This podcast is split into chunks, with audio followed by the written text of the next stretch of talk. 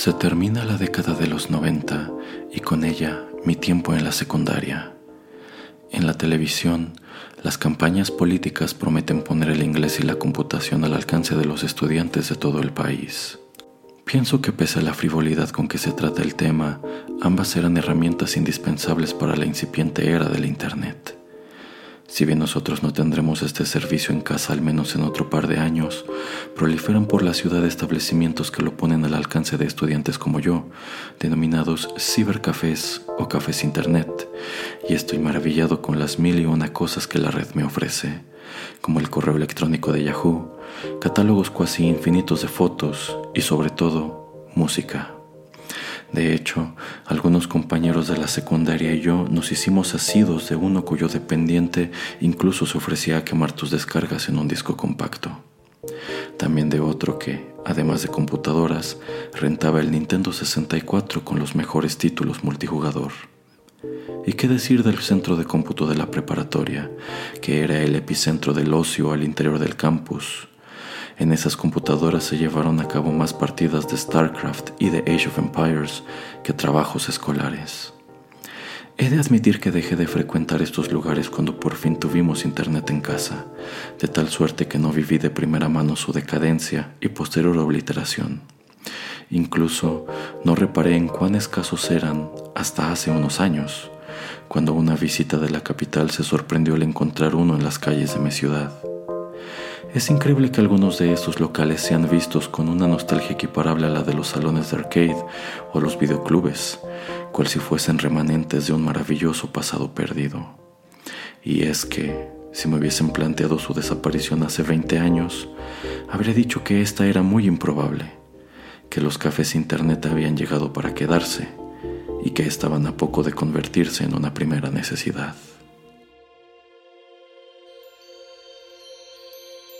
Rotterdam Press presenta Rotterdam Retro 2000. Un ameno recorrido por la nostalgia. Con las actuaciones estelares de Erasmo Bertz Neumann y Señor Geek. Comenzamos.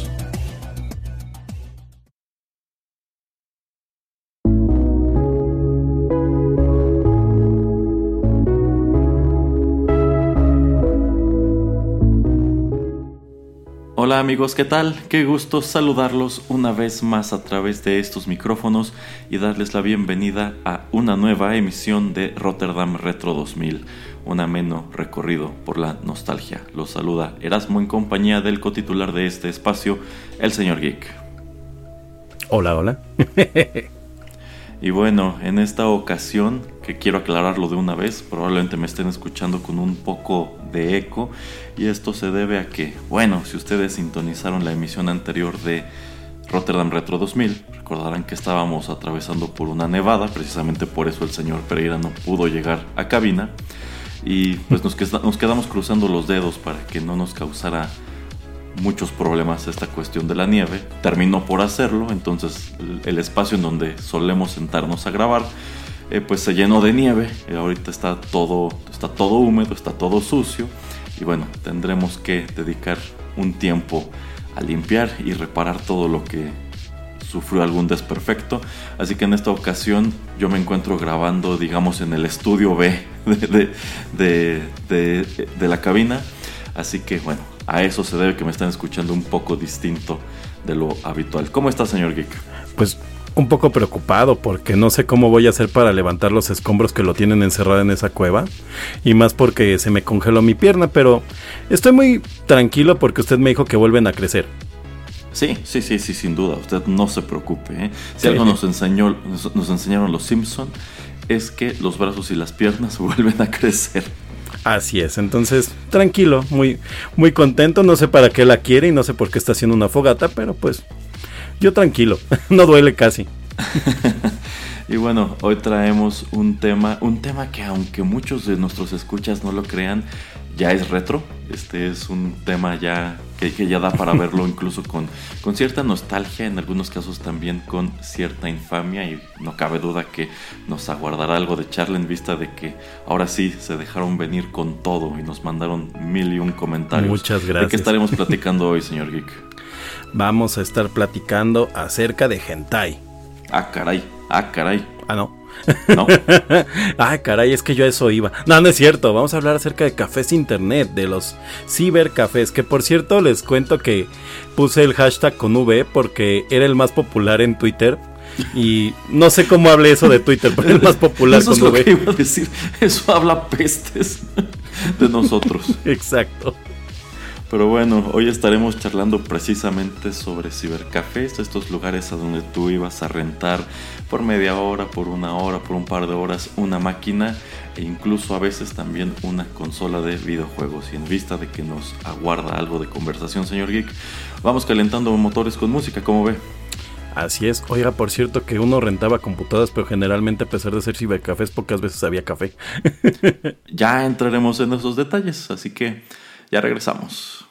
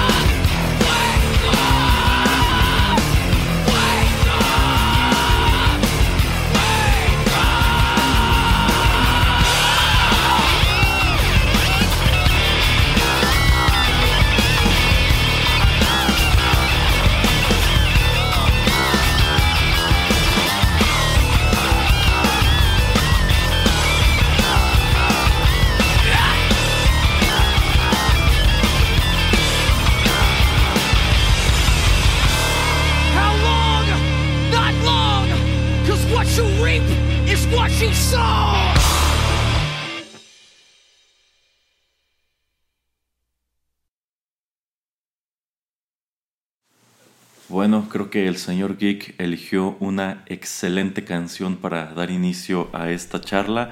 Y es que la verdad sea dicha, eh, pues lo último que elegimos precisamente para este programa fue la música. Y de pronto al señor Geek se le ocurre mencionar esta canción y me quedo pensando, ok, creo que eso estaría interesante, sobre todo si tomamos en cuenta que esta canción se hizo popular eh, debido a un producto que para bien y para mal, se ha vuelto a, comentar. No diría que a poner de moda, pero se ha vuelto a comentar. Y dicho producto guarda una relación muy cercana con el Internet es un producto al cual le llega a tocar al mercado en un momento en el cual este concepto del cibercafé, creo yo, estaba en su apogeo, estaba por alcanzar su apogeo. Estoy seguro que muchos de ustedes llegaron a buscar el videoclip de esta canción en, eh, en un lugar como estos, si no es que incluso a bajar la canción. O los wallpapers. en una de estas máquinas o los fondos, qué sé yo. Acabamos de escuchar nada menos que a Rage Against the Machine con la canción Wake Up. Esto se desprende de su debut homónimo de 1992 publicado por Epic Records y esta canción se hizo considerablemente famosa cuando la vimos durante la secuencia final y los créditos de la película The Matrix y también apareció por supuesto en su muy rockero soundtrack. Oiga, que, que por cierto en el doblaje latino de la primera película de Matrix le dicen la matriz. Y es ah, no, nunca la, nunca la he visto en español, ¿eh? eh, eh Neo es la voz de Vegeta. oh, Dios. Bueno, eh, pues es con esta canción que damos inicio a nuestro tema principal. Hoy estaremos charlando sobre cibercafés. Lo bueno, lo malo y lo peor. Y es exactamente en esas tres categorías que, que dividiremos nuestro programa. Vamos a comenzar con lo bueno. Eh, y como les decía antes, ustedes nos hicieron favor de enviarnos pues muchísimos comentarios sobre sus experiencias en estos lugares, cosas que recuerdan de estos lugares, pero antes de ir con ellos quiero preguntarle al señor Geek, ¿hace cuánto tiempo que no va a un cibercafé? Como tal, como como de forma religiosa para ir a pasar el tiempo en un cibercafé, yo creo que tiene como ¿qué será? como 20 años, no lo sé. Sí, sí, como unos 20 años más o menos he mm. pasado algún cibercafé alguna vez todavía, que todavía existen algunos, sobre todo en estaciones del metro, cuando voy de camino a algún lugar y por alguna razón hice una impresión. Y eso es porque en el lugar a donde voy no aceptan este un email como, como prueba del documento que te están pidiendo, ¿no? Mm, ya, ya. Bueno, sí debo decir que la última vez que utilicé, supongo que como estudiante, un cibercafé, también debe tener unos 15 años más o menos. Sin embargo, la última vez que recurrí a un servicio de estos, y de hecho hacía mucho que no entraba a uno de estos establecimientos, fue en una ocasión que fui a Indautor y necesitaba imprimir un archivo que, que para variar ya saben cómo son los trámites burocráticos, no me recibieron porque no pusiste la coma donde tenía que ir la coma y dije tengo que imprimir otra vez el formato y bueno, pues como este es un lugar en donde en los alrededores hay, alrededores hay muchas papelerías y demás, fui y renté una computadora para imprimir algo. Bueno, este archivo que yo tenía almacenado en mi correo y dije, vaya, ya no recordaba cómo era esto. Y pues muchas de las cosas que estaremos leyendo de sus comentarios a continuación me vinieron a la cabeza. Entonces, eh, ¿qué le parece, señor Geek, si comenzamos leyendo los comentarios que nos hicieron llegar y sobre eso nosotros vamos construyendo nuestra charla? Me parece excelente. Muy bien. Eh, pues deseo comenzar con eh, pues un comentario que nos hizo, bueno, en realidad, bueno, son dos comentarios, pero vamos a, sintetizarlos en uno porque los dos van más o menos de lo mismo. Se darán cuenta que hay muchos puntos que todos ustedes tocaron en común. En primer lugar, mi amigo Sergio Vázquez menciona que lo que a él le gustaba de estos lugares eran los torneos de Age of Empires y oh. precisamente es también Age of Empires lo que menciona los el señor en su comentario. Él menciona las partidas de Age of Empires, también de Warcraft y otros juegos en línea. Sin embargo, tenías que buscar un lugar con una conexión decente. Y concluye el señor Ro diciendo que a él le fueron muy útiles los cibercafés durante la universidad porque vivía solo y no tenía internet en su casa. Yo creo que los cibercafés eran pues también un lugar de encuentro para esa comunidad, esa incipiente comunidad gamer de PC, ¿no, señor Geek? Así es, creo que, creo que ahí empezaron muchos a, a probar juegos cuando no tenían una computadora. Y creo que creo que de esos también por ahí en algunos de los comentarios que dejaron en, en Twitter hacían hacían mención de Age of Empires creo que es como de los básicos. Igual por ahí creo que los Sims y el este Su Tycoon eran como esos esos juegos de internet no ya ya más adelante no sé si usted recuerda que empezaron a entrar eh, los juegos de Facebook. Yo yo tuve una amiga bueno de hecho era la mamá de una amiga que me dijo oye yo te tengo toda la confianza del mundo y yo sé que tú también confías mucho en mí. Me prestas tu clave y me dejas eh, llevarte, o sea, llevar una, mi una granja de Facebook para poderme pasar premios a mi granja y así como de, Ah, ok. Es creo que la violación de seguridad más grande que he hecho en mi vida. de darle. Sí, sí, creo que nadie más en la vida ha tenido mi contraseña del Facebook nunca. Tampoco lo uso mucho, así que no encontraría nada interesante. Eh, pero le presté la contraseña porque no sé si recuerda que así como Age of Empires se pusieron muy de moda estos juegos de Facebook. Y algún, algún escucha joven recordará el Club Penguin. Yo nunca lo usé pero, pero lo recuerdo bastante, que era como un, algo, algo común, no ir a jugar estos pequeños juegos que instalaban. De hecho, por ahí, por ahí nos dejaron una historia de, de, de, juegos instalados en computadora y cómo pues, mucha gente terminaba para eso usando estas máquinas. Eh, bueno, eso es algo muy interesante. Eh, justo antes de que comenzáramos a grabar, el señor Geek y yo comentábamos esta cuestión de que algunos de estos establecimientos terminaron por convertirse de lleno en centros de juego. Es decir, allí están las máquinas, pero pues en vista de que la, la, mayor parte de la clientela a lo que asistiera precisamente a jugar estos y otros títulos, pues digamos que decidieron especializarse, en algunos casos pues en lugar de tener computadoras ordinarias, empezaron a meter computadoras gamer, lo cual de hecho encarecía mucho la renta del servicio. Asimismo, pues meterle una buena conexión de internet y que así se vuelva atractivo para este tipo de mercado. Una evolución muy curiosa si tomamos en cuenta que pues en realidad la finalidad original de estos lugares era ser centros de trabajo, en donde tú fueras a hacer una tarea, en donde tú fueras a imprimir, donde tú fueras a buscar cosas en internet. Ya llegaremos a ese, a ese tema del café. Eh, pero pues yo creo que si ustedes los escuchas aún ubican alguno de estos establecimientos, probablemente se percataron de esto mismo, que muchos de esos que aún existen ahora están más enfocados en esta cuestión de ir a jugar, o me he percatado que también de ir a ver películas, de ir a ver cosas en Netflix, o sea, estos establecimientos luego ellos pagan como tal pues el Netflix, Prime, HBO Max y oh. demás para que la gente vaya a consumir contenidos ahí Sí, sí, eso también está interesante. Y ya no es tanto de que vayan estudiantes a buscar cosas para sus tareas. Ajá, ajá. Me tocó una vez en la Vasconcelos que rentan este computador. Bueno, te prestan computadoras, no las rentan. Y te prestan una computadora para que veas DVDs también. Y me tocó ver gente grande este viendo justamente películas, pero en este en YouTube. O sea, como de esas de los tres... O sea, no, no le estaban viendo un DVD, se veía que era YouTube. y no me había puesto a pensar que es como un, un giro que ahora tienen. Eh, aquí cerca de donde vivo ubico uno que incluso, em, bueno, antes no estaba rotulado, no estaba rotulada la fachada y actualmente sí. Y cuando rotularon la fachada, algo que a lo que le dieron mucho mucha presencia fue a un logotipo grandote de Netflix y decía, oh. contamos con, con Netflix. Oye, ¿cuándo cobran la hora? Porque me, me, suena viable, ¿no? O sea, de, oye, pues no tengo para, para pagar la, el Netflix, pero, o sea, se me ocurre así como el sillón de Friends. Eh, rentar la tele y que te sientes a ver toda una temporada de no sé algo. Sí, sí, sí, yo conozco un establecimiento que hizo exactamente eso. En este caso es como tal un cibercafé en donde te dicen hay Netflix por si quieres venir a ver algo aquí y me parece que cuesta 13 pesos la hora. Pero Está ¿eh? otro lugar que terminó por convertirse en una especie de cinito en donde efectivamente te rentan una pequeña sala para que tú te sientes con otras tres, cuatro personas a consumir algo de alguna, de, alguna plataforma de streaming. Ajá, oiga, suena, suena una buena cita, ¿eh? O sea, de, por ejemplo, si por alguna razón en tu casa no puedes como hacer la reunión, o simplemente no quieres lavar trastes ni nada, o no sé, pues, pues podías acomodarte así, ¿no? Ok, oiga, No, no, quiero dejar pasar el tema de Age of Empires para que no, no se queden ah. esos comentarios al aire. Master Bonnie dejó el comentario justamente del poderoso cibercafé para ir a jugar Age of Mythology. Y dice, la ah, verdadera adrenalina era iniciar desde la edad clásica.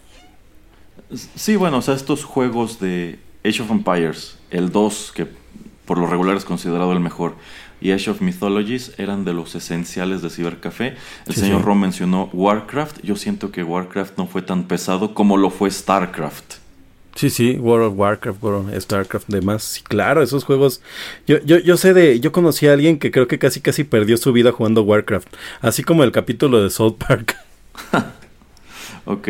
Eh, bueno, tenemos también un comentario que nos dejó y esto nos llevará a ese tema interesante, nuestro gran benefactor Juan Guillermo Segismundo Maximiliano Urbano Archiduque de Paletón, él menciona el café. A él lo que le gustaba de ir a estos establecimientos era que servían café. Bueno, pues en un, el de él. un, chiste recurrente cuando se menciona estos lugares es que se llaman como tal cafés internet o cibercafés, pero ciertamente en muchos de ellos no te vendían café, es más, no había venta de ningún tipo de bebida ni alimento. Y además se me hacía peligrosísimo. Eh, exacto, y suena incluso lógico que no lo hagan porque, pues, si son computadoras de renta y vas a tener a la gente ahí tomando café, tomando agua, comiéndose una sopa marucha o algo así, pues el riesgo de que uno te ensucien es altísimo y dos, de que le caiga café al teclado y se descomponga o qué sé yo, pues es muy alto. Eh, sin embargo, sí existían como tal lugares que pues, hacían las veces de renta de computadoras y cafetería. Debo decir, yo nunca vi un lugar de este tipo, al menos jamás asistí a uno así. No sé si usted, señor Geek, lo haya hecho. Sí, al final casi de la vida de los cibercafés, bueno, de digamos que había en todos lados, un conocido de por aquí, el tío de un amigo puso un este un cibercafé y efectivamente te daban este, o sea, bueno, te cobran el café muy barato y te dan tu taza. De, de hecho, creo que yo sí una vez este, así tiré unas gotillas de café. Este, pero duró muy poco, duró muy poco su cibercafé. Aparte era muy chistoso porque este, ellos eran muy creyentes, entonces tenían muchísimas páginas bloqueadas, pero no estoy hablando así de, de, de páginas, pues de verdad, este, pues mayores de edad. O sea, tenían páginas así bloqueadas como el Latin Chat o cosas así, era así como de, ok. si no, no era una gran experiencia. Eh, precisamente creo que nos dejaron en Twitter un comentario sobre esta cuestión del café, ¿no? Sí, varios, varios, varios. A ver, es que hay que irlas buscando porque son muchas. Este, bueno, pues la, por ejemplo, Alan de This Charming Post Podcast de este de Twitter que lo encuentran como Valdiviaj M, que por cierto él está en el CERN, dice que no había café, es así su, su recuerdo de, de, los cibercafés. No, no, sé, no sé si entra en lo malo, y creo que sí. Eh, igual por ahí Padme Amidala, eh, estoy buscándola. Es que, es que estoy haciendo scroll tal cual en la plática porque se hizo muy grande. Platicaba que ella te, a ella le ofrecían café. Eh, Padme, Padme Ari con H. Decía el café gratis y las palomitas mientras me daba el lujo de mandar a imprimir a color mi nombre con Word Art. Pero le digo, yo, yo nunca tuve ese beneficio de tener café gratis. No, no, no, de hecho yo, yo tampoco, e insisto, yo como tal, de los que vi cuando era estudiante, no ubico uno en donde tuvieran pues, al menos una, una cafetera para darte por lo menos café americano. Eh, ciertamente creo que me hubiera gustado más y me hubiera invitado a pasar más tiempo en un establecimiento de estos que si hubiera disponible pues una barra de alimentos sencillos y bebidas porque pues tomando en cuenta que al menos yo iba en las tardes y luego sí iba a veces sí iba a perder el tiempo a veces sí iba a hacer este a buscar información que necesitaba para la escuela pues aprovechas para eh, comerte una botana o algo así, ¿no? Y dices, pues en lugar de quedarme una hora, me quedo, me quedo dos.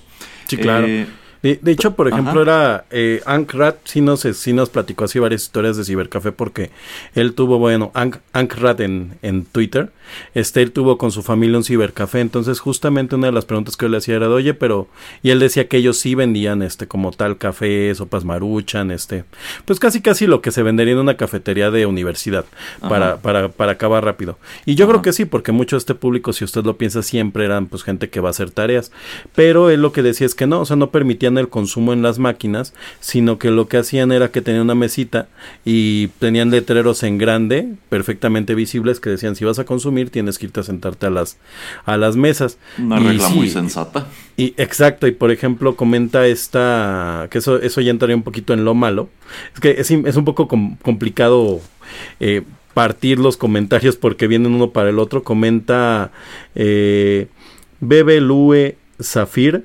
Marceline Murrieta, dice, tengo mil años de ir a un cibercafé, de... Ah, dice, tengo mil años de... Yo creo que es de no ir a un cibercafé. Iba porque no me quedaba otra, pero recuerdo los teclados llenos de ceniza de cigarrillo y los mouses todos asquerosos. Siempre llevaba algo para limpiarlos o me daba el ataque pero me echaba mis buenos Counter-Strike ahí. Ah, mira, otro juego Counter-Strike. Ah, claro, sí, sí, sí, también. Eh, bueno, también, bueno, quizá no están de nuestra época o de la época de nuestros escuchas, pero al menos en Estados Unidos, un juego recurrente de estos lugares era Doom o cualquier FPS oh, de, esa época. Eh, también tenemos un comentario que nos hizo llegar la señorita Chio. Ella dice que lo que le gustaba, o para ella lo bueno de ir al café internet, era poder chatear largo y tendido en Microsoft Messenger. Oh, el Messenger, qué bonito era, ¿eh? Yo, yo nunca he entendido por qué Microsoft teniendo el comunicador, perdón, el comunicador más grande y más importante en el mundo, decidió hacerle todos estos cambios a Skype. Bueno, en un momento compraron Skype, después se volvió ahora es Microsoft Teams, han sido, este, bueno, han tenido como 12 nombres, ¿no? Mm, lo que pasa es que se los, comió, se, los comieron las redes sociales. Cuando Facebook incorporó su propio Messenger, tomando en cuenta que pues fuimos una generación que fue brincando de MySpace a High Five y a todas esas antes de que llegara Facebook a consolidarse como algunos hasta se atrevieron a hacer de Badu. Ah, eh, sí, sí, sí, pero pues, o sea, llegaron Facebook, llegó Twitter y como que ese fue un parteaguas y la gran mayoría dejamos estas otras redes sociales. Y yo siento que el gran problema de Microsoft Messenger es que sencillamente se volvió no obsoleto, pero pasó de moda. Ahora aquí en. México se dio un fenómeno muy interesante de que pues nosotros que empezamos a incursionar siendo jóvenes en esta cuestión de la mensajería instantánea, la gran mayoría de nosotros tuvimos un servicio que se llamó ICQ, el oh, cual abandonamos precisamente para irnos a Microsoft Messenger. ¿Usted tuvo ICQ, señor Uy, bien poquito. Yo, yo sí recuerdo que, o sea, mi primer computadora la tuve en la secundaria. Y justamente este, en un punto se descompuso y empezó a usar los cafés internet. Pero entonces, cuando yo tuve computadora, pues la verdad es que ya el ICQ estaba casi muerto. Lo usé como un tema de. como de curiosidad. Como instalar Linux en una computadora. Así de, ah, pues vamos a ver que no, cuando no, cuando no te vuelves parte de la secta. bueno, si les sirve como un dato inútil, ICQ aún existe y por lo visto es un servicio que sigue siendo muy popular en algunos lugares de Europa, sobre todo Europa del Este. No sé por qué lo imaginé. sí, sí, sí imaginé un ruso ahí, este. Claro que sí, el camarada Barishnikov será interceptado a las tres.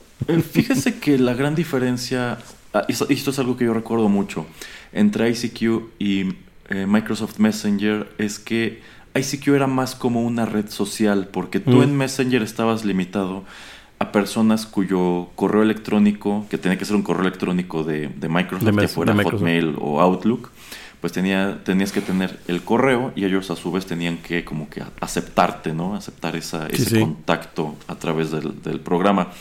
Eh, sin embargo, ICQ tenía la peculiaridad de que te permitía buscar personas basado en sus intereses. Por ejemplo, cuando yo tuve ICQ, llegué a tener contacto, recuerdo con un chico de, de Inglaterra que vivía precisamente en, en, Reading y fue él el que me platicó por primera vez del Festival de Reading eh, y lo encontré buscando gente que le interesara el rock y llegué a charlar muchas veces con esta persona. Eh, aquí era de noche, allá era, allá era de día. Este, y también recuerdo que en ocasiones charlaba con otro individuo de Estados Unidos que incluso llegó a hacerme una caricatura, llegó a dibujarme en Paint y no sé, era más fácil crear una comunidad de desconocidos. Sí, sí. De, de, hecho, justamente ahorita que lo está mencionando, uno de los comentarios que nos dejaron está muy enfocado a eso. Dice Alina Molco. Con K de kilo en Twitter. Cuando iba en secundaria fue un ciber por mi casa y entré a MSN. En ese entonces se quedaba grabado el correo. Tiempo después alguien me agregó y resultó ser una chica de mi edad. Que quería amigos porque era una nueva, era nueva en mi ciudad. Le llamó la atención el Sakura. Las dos somos muy fans del anime y platicamos mucho antes de llegar a mi casa un domingo en la mañana para conocernos. Era testigo de Jehová y cada que salía a evangelizar llegaba a mi casa a ver series. Fuimos best friends forever, muchos años, la mejor experiencia del ciber. y es lo que, de hecho yo le contestaba, le digo, wow, qué bueno que no terminaste sin un riñón, una cosa así, ¿no? ahora uno piensa en esto de conocer extraños en internet y digo, se ha vuelto popular por temas como Tinder y cosas así, pero la realidad es que ya tanto así como mm, como como en esos tiempos, o sea, bueno, como que pensar en un niño de secundaria conociendo un extraño internet a nuestra edad es así como de, no, te van a robar los riñones. Eh, bueno, yo creo que ese es un peligro que sigue muy latente, sin embargo se ha visibilizado mucho y se ha trabajado también para, para prevenirlo. Por ejemplo, así como tú en ICQ podías estar buscando desconocidos y hablar con ellos y contactarlos, yo siento que es un fenómeno que se da cada vez menos en, en Facebook. Como que allí se ha establecido una regla no escrita de si no conoces a la persona o si no tienen, aunque sea unos cinco amigos en común, probablemente no sea buena idea agregarlos porque no te van a aceptar, ¿no? Sí, y de hecho por eso inventaron esta cosa de las fanpage, ¿no? Ajá. Ajá, o te van a terminar mandando un mensaje de quién eres, no te conozco. Y, o sea, y bueno, también digamos que se ha vuelto una red social a la, a la que le puedes meter mucha privacidad. Todo el contrario de Twitter, que ah, yo siento que se sigue prestándose mucho más para estar al tanto de las actividades de gente que no conoces y pues estar en comunicación con, ellos. Y por supuesto que también para pelearse. No, y hay eh, gente que se ha casado con tuiteros, entre tuiteros, guacatelas. Sí, sí, yo creo que podríamos hacer en unos 20 años, señor Geek, un programa de estos, de parejas que se formaron en Twitter. déjeme decirle que pareciera muy, muy reciente, muy novedoso Twitter, pero ya le da para un Rotterdam Retro. Tiene 12 años la red social, o sea, ya, ya llega a ser Rotterdam Retro. Pues se podría hablar de lo que era en un inicio, o sea, de no se veía así, los mensajes eran más cortos, no podías poner imágenes, no podías poner videos, no podías poner de pronto enlaces porque formaban parte de los caracteres que tenías este, disponibles. digamos que Twitter poco a poco se fue convirtiendo en, Facebook.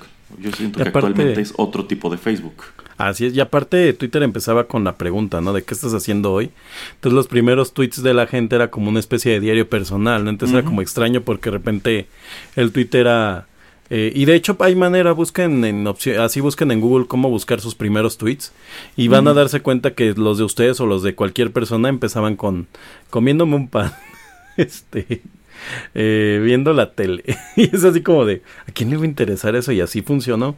Oiga, hablando de cafés internet, yo le quiero contar que yo, una de las cosas a las que iba en el café internet y ahorita que estábamos platicando de conocer personas de otros lugares, era a este, a ver foros. Yo estaba en el foro de Animedia, eh, que era Animedia México. Y ahí la verdad es que fue como mi primera experiencia conociendo gente por internet y pues hicimos una comunidad muy padre porque realmente este éramos todos como más o menos de la edad, o sea, los más grandes nos sacaban 6, 7 años.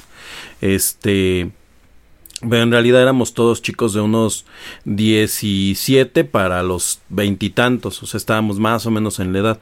Eh, y a la fecha conservo varias, este, varias amistades de ahí, incluso eh, algunos de los conocidos que tuve ya, ya no, este, ya no viven. Eh, y son es gente que recuerdo pues con mucho cariño todavía o sea como si los hubiera conocido pues digamos personalmente y, para mí es así casi casi como recordarlo como la escuela, ¿no? Y yo realmente me acuerdo que eso iba al, internet porque yo empecé a ir a internet porque se me descompuso mi computadora. Iba a ver a ver qué había pasado con el foro. Eh, ah, y además tenía una página que era lo que quería comentar de ICQ. Si bien ICQ era una red social, Messenger tuvo su propia página que se llamaba Messenger Groups, MSN Groups. Yo tuve una, se llamaba Iguanime. y de hecho es mi primer nick que tuve en Twitter. Eh, y ahí conocí una chica que le gustó mucho la página, hablábamos de anime, eh, y ella era de Argentina. se hacía llamar Faye Valentine. Si lo está escuchando, siempre quiero saber qué fue de ella, porque como cuatro años después un día me dijo que se iba a hacer una eh, licenciatura en la República Checa, algo así, desapareció. este, y el chiste es que ella tenía un conocido que tenía un servidor y en el servidor subíamos canciones en MP3, entonces la página creció muchísimo, porque en ese tiempo era dificilísimo compartir música. A, pesar de que estaba Ares y todo eso, o sea, no había como tal repositorios donde puedes descargar, entonces empezamos a subir como discografías completas de, de música. El tema es esto, o sea, que yo eso era lo que iba al internet, a gestionar mi grupo, a, hablar con mis amigos de MSN, y pues muchos de ellos migramos entre Facebook y entre Twitter, y sobre todo en el Messenger, y ahora pues algunos en WhatsApp y demás, pero la realidad es que sí, o sea, conocimos a, a, gente de, de internet. Eh, yo, yo sí recuerdo que yo sí cuando conocí a uno de ellos sí pensé que me iban a robar los riñones, porque además lo conocí en un hospital. El chico tenía leucemia. Y me dijo, oye, ¿me, ¿me, puedes ver? Tiene, tiene. De hecho, está vivo y es runner y, y, está muy bien sanamente, está muy sano. Y me dijo, oye, ¿me puedes ir a ver? Porque me van a internar y voy, y yo voy a estar una temporada larga. Sí, te voy a ver. Pero lleva así como de, no manches, me van a sacar los riñones. y no, muy, muy bonita visita. Sí, bueno, así como nuestros papás o nuestros abuelos quizá pudieron tener un pen pal, una persona a quien le mandaban cartas en algún lugar del mundo. A nosotros nos tocó conocer personas de otros países pues a través de, internet, ¿no? Y tú pensarías que hoy es más fácil que en aquel entonces, pero para mí sucede al revés. Yo siento que precisamente el hecho de que una ICQ te permitiera acercarte tan fácilmente a, gente que no conoces, pues de pronto como que lo, lo, facilitaba. Eh, tengo una anécdota muy interesante, precisamente hablando de cosas buenas que ocurren en los cibercafés que nos envía el señor Álvarez. Él me escribió en el, que en el año 2005 fue a un cibercafé con su hermano en París y el dependiente oh. los invitó a ver en, pues, en su computadora una película de Star Wars que él había conseguido pues pirata en el internet al mismo tiempo que esta película estaba exhibiéndose en cines. Y tomando en cuenta que esto fue en el año 2005 se trata de Revenge of the Sith. Y oh. bueno que ellos se sentaron a verla con él en el cibercafé. Maravilloso. Oiga la habrán estado viendo en francés o en inglés. No, pues yo, creo en inglés, que en inglés, o sea, si es pirata, si es pirata, no creo que hayan tenido acceso a una versión en francés. Así es. Oiga, quería, quería también seguir leyendo algunos de los mensajes de este de, de la gente. Eh, me, me, gustó uno hablando, por ejemplo, del tema de lo bueno, que decía por aquí nada más que no lo encuentro, que en el cibercafé pues le ayudaron a crear su correo cuando era niña a esta persona que tenía 13 años. Este y pues que, que realmente eran bastante bastante amables. Ahorita ahorita encontraré quién era la persona. Ah, es, es Urrumonia MJ. Dice, cuando tenía como 13 años, yo era 28, el encargado pues sabía ayudarme y pues lo malo era que, ah bueno, eso es en lo malo, ¿no? Que se puede quedar información importante. muchos comentarios también, ¿no? Que dicen que solo usaban información para imprimir tareas, como el de W3 32 Lobsan, yo supongo que así se pronuncia, o W32 Lobsan. eh, Luna Miss Fitness dice, yo nunca usé un cibercafé, porque cuando comenzaron yo ya trabajaba, ahora solo lo uso para las impresiones o sacar copias. Hay Ajolotita Galáctica Cósmica que dice que ella trabajó en un arcade y que si sabíamos qué maquinitas funcionaban y no, sin meter monedas, y le digo, pues viene, viene un programa de, de arcades más adelante. Bueno, ¿sabe una cosa? Algo que no se nos quita del cibercafé y de la actualidad es de pronto elegir unos usernames oh, impronunciables. Precisamente hace un rato estábamos comentando aquí en la casa que en los 2000 las bueno, el internet latinoamericano se llenó del stats y de, y Lion Kurtz. sí, sí, sí. Y de este, también hay muchos Gokus, muchos este, hay, hay muchos Samurai X también. Yo, yo, yo tuve un compañero de trabajo con el que aparte me llevé súper mal. Y este, y, y, me daba mucha risa porque en algún momento en el trabajo, en una empresa muy grande, además en la que estábamos, eh, por alguna razón tuvo que dar su correo para un tema personal que estaba viendo, pero profesional, ¿no? Finalmente, creo que, creo que le iban a enseñar un coche. Y empieza a dar su correo samurai x22 ta ta ta ta ta arroba hotmail.com y pues nos callamos muy mal y pues no me puedo aguantar la risa y me, me boté de la risa, ¿no? Y pues éramos o sea, nos, nos traíamos mucho pique cuando pues, nos molestábamos y pues todos saltamos la carcajada. Pero sí, hay, hay, mucha gente. Y todavía tengo conocidos que de repente te dan su correo y no, no han llegado, aunque, aunque, déjeme contarle que yo perdí mi cuenta de Twitter porque cambié de, de Hotmail a Outlook. Y un correo de verificación de Twitter ya no me lo, este, no me lo pueden mandar. Porque simple sencillamente no hicieron como el match entre Outlook y, y Hotmail. Ya, ya. Sí, sí, supongo que son ese tipo de cambios que de pronto pegan. Eh, ya mencionaba usted este comentario de esta chica quien le hicieron su primer correo electrónico. Y yo creo que aquí podemos eh, mencionar un par de comentarios que me enviaron, pues de situaciones en las cuales asistir a estos lugares más que por ocio podía ser eh, útil o práctico. Por ejemplo, Darío dice que para él era padre cuando iba a estos lugares a buscar resúmenes de tareas o de libros. Hay que recordar la, cueva del mago. Exactamente, estaba muy de moda en aquel entonces ese sitio para buscar. De hecho, eh, quedaron prohibidas las tareas de la cueva del mago. Sí, sí, sí, exactamente. Y también el padrino Larios dice que a él los cibercafés lo salvaron, lo salvaron varias veces cuando se quedó sin impresora que en estos lugares llegaron a explicarle cómo hacer algunas cosas, pues de pronto encontrabas allí a chicos que sabían mucho e incluso ayudaban a personas mayores con dudas, los ayudaban a hacer trámites y otras tantas cosas. Yo, yo de hecho recuerdo que mi primer correo electrónico me lo hizo un amigo y fuimos justamente a hacerle un café internet y era en Hotmail, pero yo nunca había usado internet en ese tiempo como tal. Entonces me dice, ah, vamos a entrar a una página que se llama Hotmail y yo así de, wow, aquí. así de, ¿por qué? O sea, ahora uno dice Hotmail y pues te dices, ah, claro, correle. Bueno, ahora uno dice Hotmail y te dicen qué viejo eres, ¿no? Pero en ese, ya, ya en un punto se volvió sinónimo de correo electrónico, pero pues yo en un momento dado dije así como que la palabra J, que pues ha de ser como una página, pues no sé, ¿no? O sea, para adultos. Sí, a mí también llegó a causarme ruido al principio. Y ahí hice mi primer correo, lo recuerdo bien. No, mi primer correo fue de, fue de Yahoo. Oh, sí, sí, sí. En aquel entonces también te encontrabas muchos correos de Yahoo y actualmente, ocasionalmente, en ocasiones me llego a topar con gente que aún utiliza un correo de Yahoo. Son rarísimos, ¿no? Sí, yo también conozco dos otras personas. sí, así como poco a poco muchos correos que eran Hotmail ya empiezan a ser Outlook, o la gran mayoría son Gmail. Son, cosas que han ido transformándose con el, con el paso del tiempo. No, espérese, Altavista.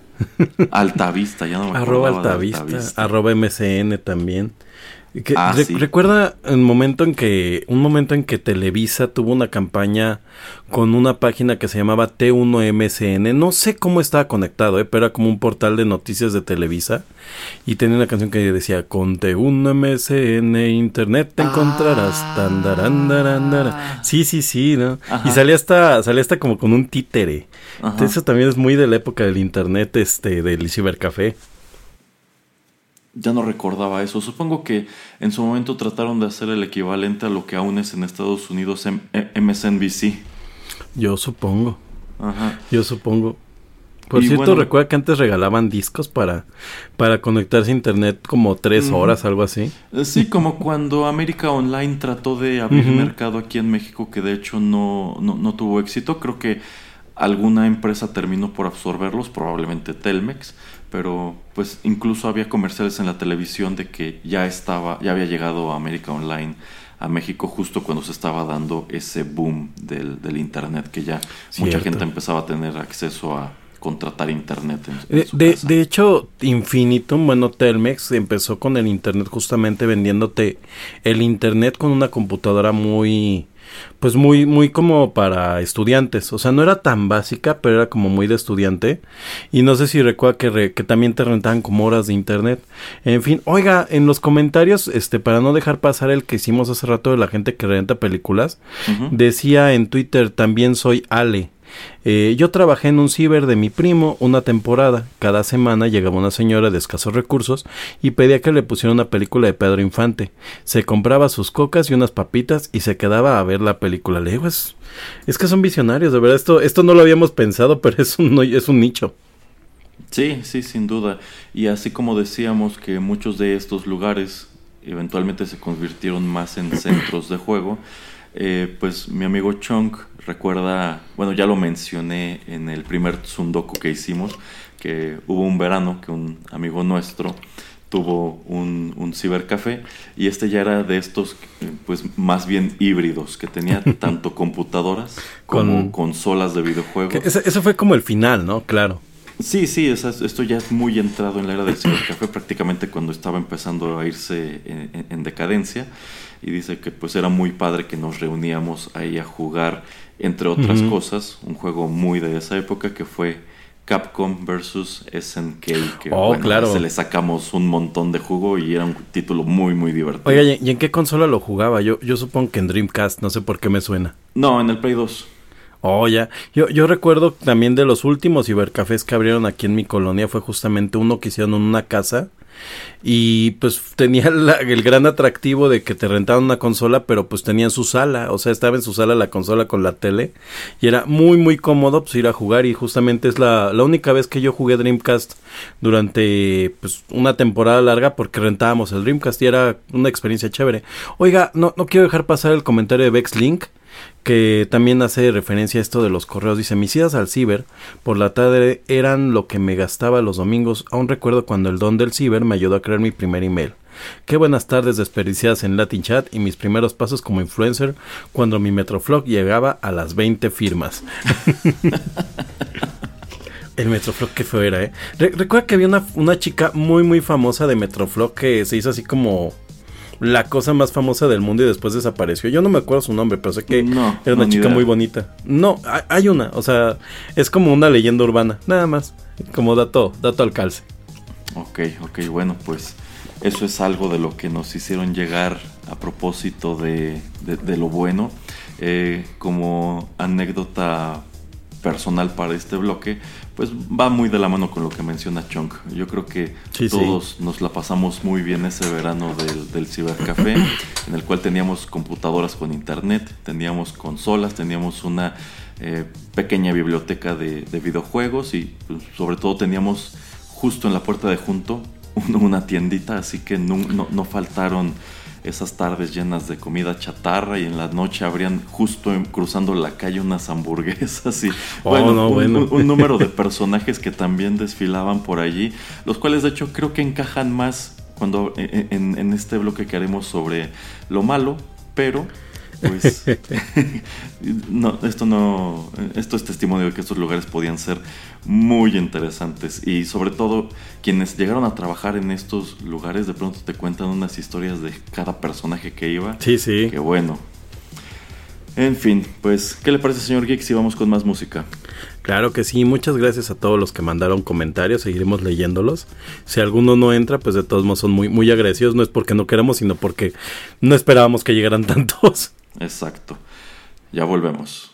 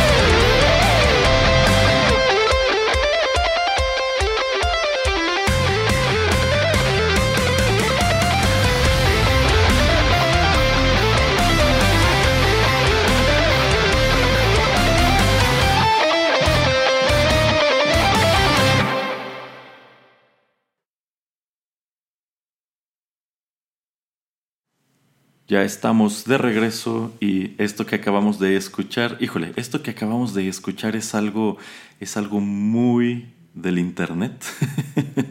es algo que yo creo que sobre todo escuchas más jóvenes no van a identificar, pero aquellos que tengan más o menos nuestra edad y que en aquellos años fueran asiduos del cibercafé, Seguro que en algún momento se los llegaron a mandar en alguna cadenita por correo. Claro. Seguro que se los llegaron a compartir por YouTube.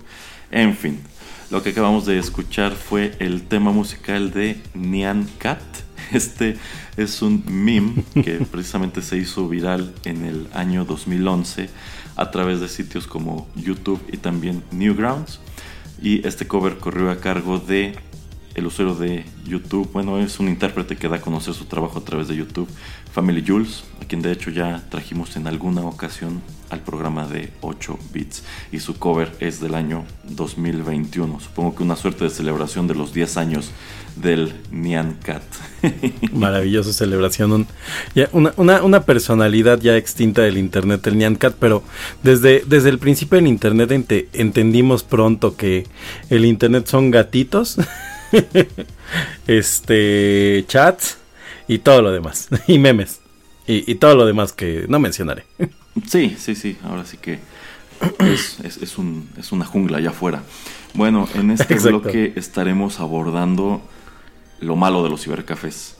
Y vamos a comenzar con algo que muchos de ustedes mencionaron en sus comentarios. Y el primero en traerlo a colación fue precisamente Sergio Vázquez. Él menciona lo malo de ir a estos lugares era el contagiadero de virus a través de las USB.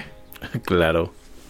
Claro que sí, porque no, no había computadora en cibercafé sin Ares, LimeWire o este o algún otro servicio de peer to peer. Sí, sí, bueno, esta, estas personas que mencionaron en el bloque de lo bueno esta cuestión de ir a descargar música y otras tantas cosas ahí, bueno, ellos eran los que los que saturaban de virus estas computadoras y tú cuando ibas con tu memoria USB, bueno, pues te llevabas una gran tanda de virus a tu casa. Y no importaba que las computadoras tuvieran instalado este, algún antivirus, que la gran mayoría de las computadoras en Cibercafé tenían de estos antivirus eh, libres, que obviamente no son muy buenos y de cualquier manera están llenas de mil y un porquerías, ¿no, señor Geek? Es correcto, o sea, la verdad es que siempre la carpeta de descargas de los cafés internet es una cosa interesante. Yo, yo recuerdo que en algún momento me dio como la, la maña del cibercafé al que iba, tomar la música que descargaban y llevármela en una USB. No, de hecho ni siquiera en una USB, la quemaba en un disco la quemaba en un disco porque la computadora ya tenía quemadora. O sea, le estoy hablando que eso fue como al final de los cafés internet. Y la verdad es que estuvo padre porque de repente te encontrabas cosas muy extrañas. Eso sí, o sea, como que escuchaba las canciones muy, muy rápidas, así como dándole para adelante a la que seguía. Eh, para no llevarme, por ejemplo, banda y bachata y cosas así que no me gustaban. Pero por lo menos todo lo que era rock o que estaba como interesante me lo llevaba. Y luego me daba la tarea de buscar quién era ese pues, intérprete. Porque, por ejemplo, algo que recuerdo que que no, no tenía muy presente hasta ahorita que empezamos a platicar es que yo sí tenía ya en un punto internet y de todos modos seguía yendo un café internet por el tema del quemador y porque tenían una mejor velocidad que la que yo, yo tenía. Para yo me conectaba con todavía con este con velocidad de teléfono eh, y en ese internet ya tenían este RJ45 bueno ya tenían este internet de oh, internet de banda ancha Ok, ok, sí, supongo que en algunos casos eso podía ser una ventaja, si bien eran pocos los que te ofrecían tal cosa, porque también otra cuestión que muchos de ustedes mencionaron en lo malo es que a veces la conexión no era la mejor. Precisamente el señor Ro dice, la conexión era muy mala en casi todos y también nos comparte un par de malas experiencias que tuvo en estos lugares. Dice, en una ocasión en un ciber de Toluca, la chica que atendía le entregó mi paquete de impresiones a otra persona.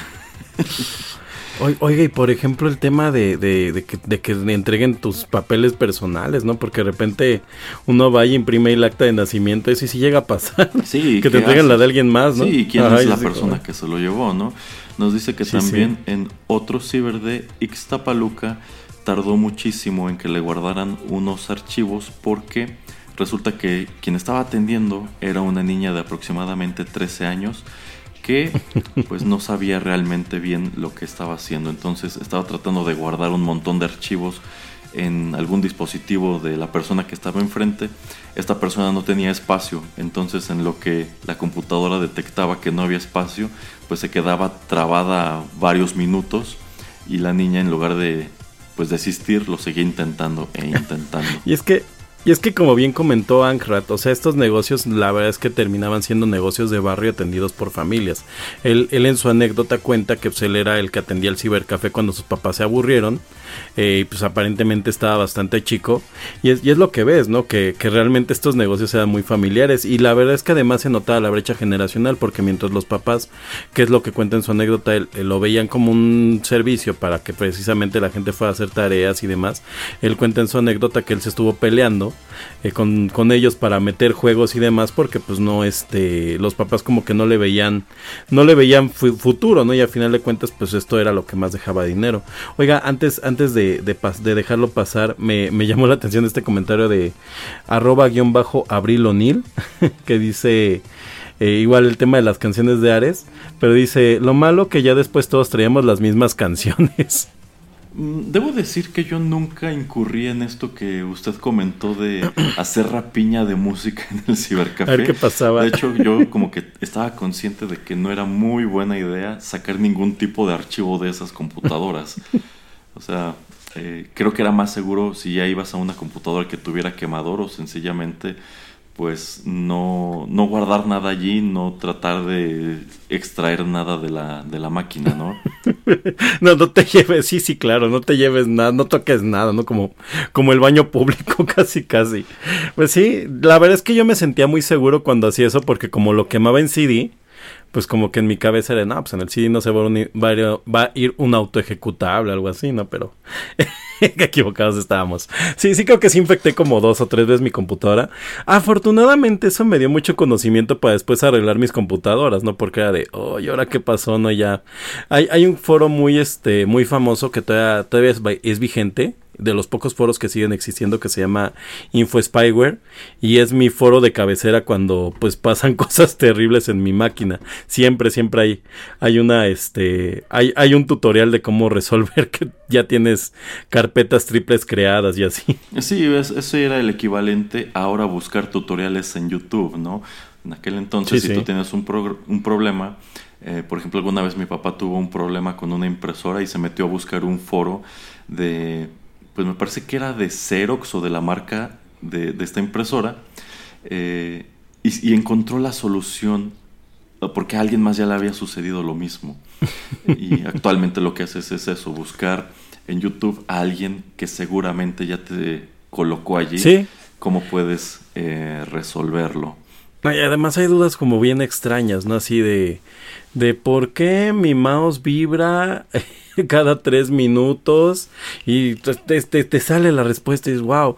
Por ahí Romina, que no, es, no tiene que ver tanto con este tema, eh, comentar también el tema de las impresoras.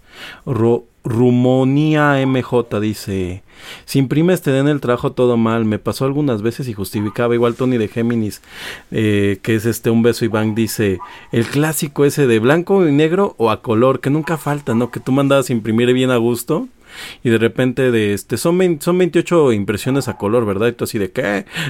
Porque ya las imprimiste y me las debes.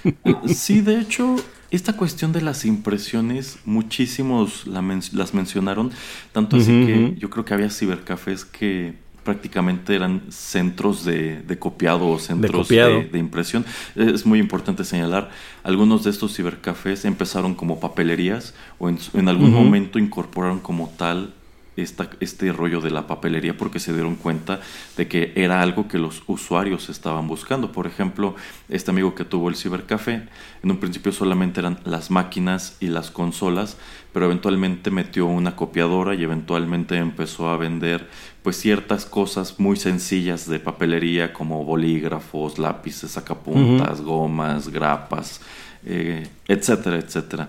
Eh, precisamente hablando de impresiones, la señorita Chio nos dice que para ella lo malo es que las impresiones eran demasiado caras.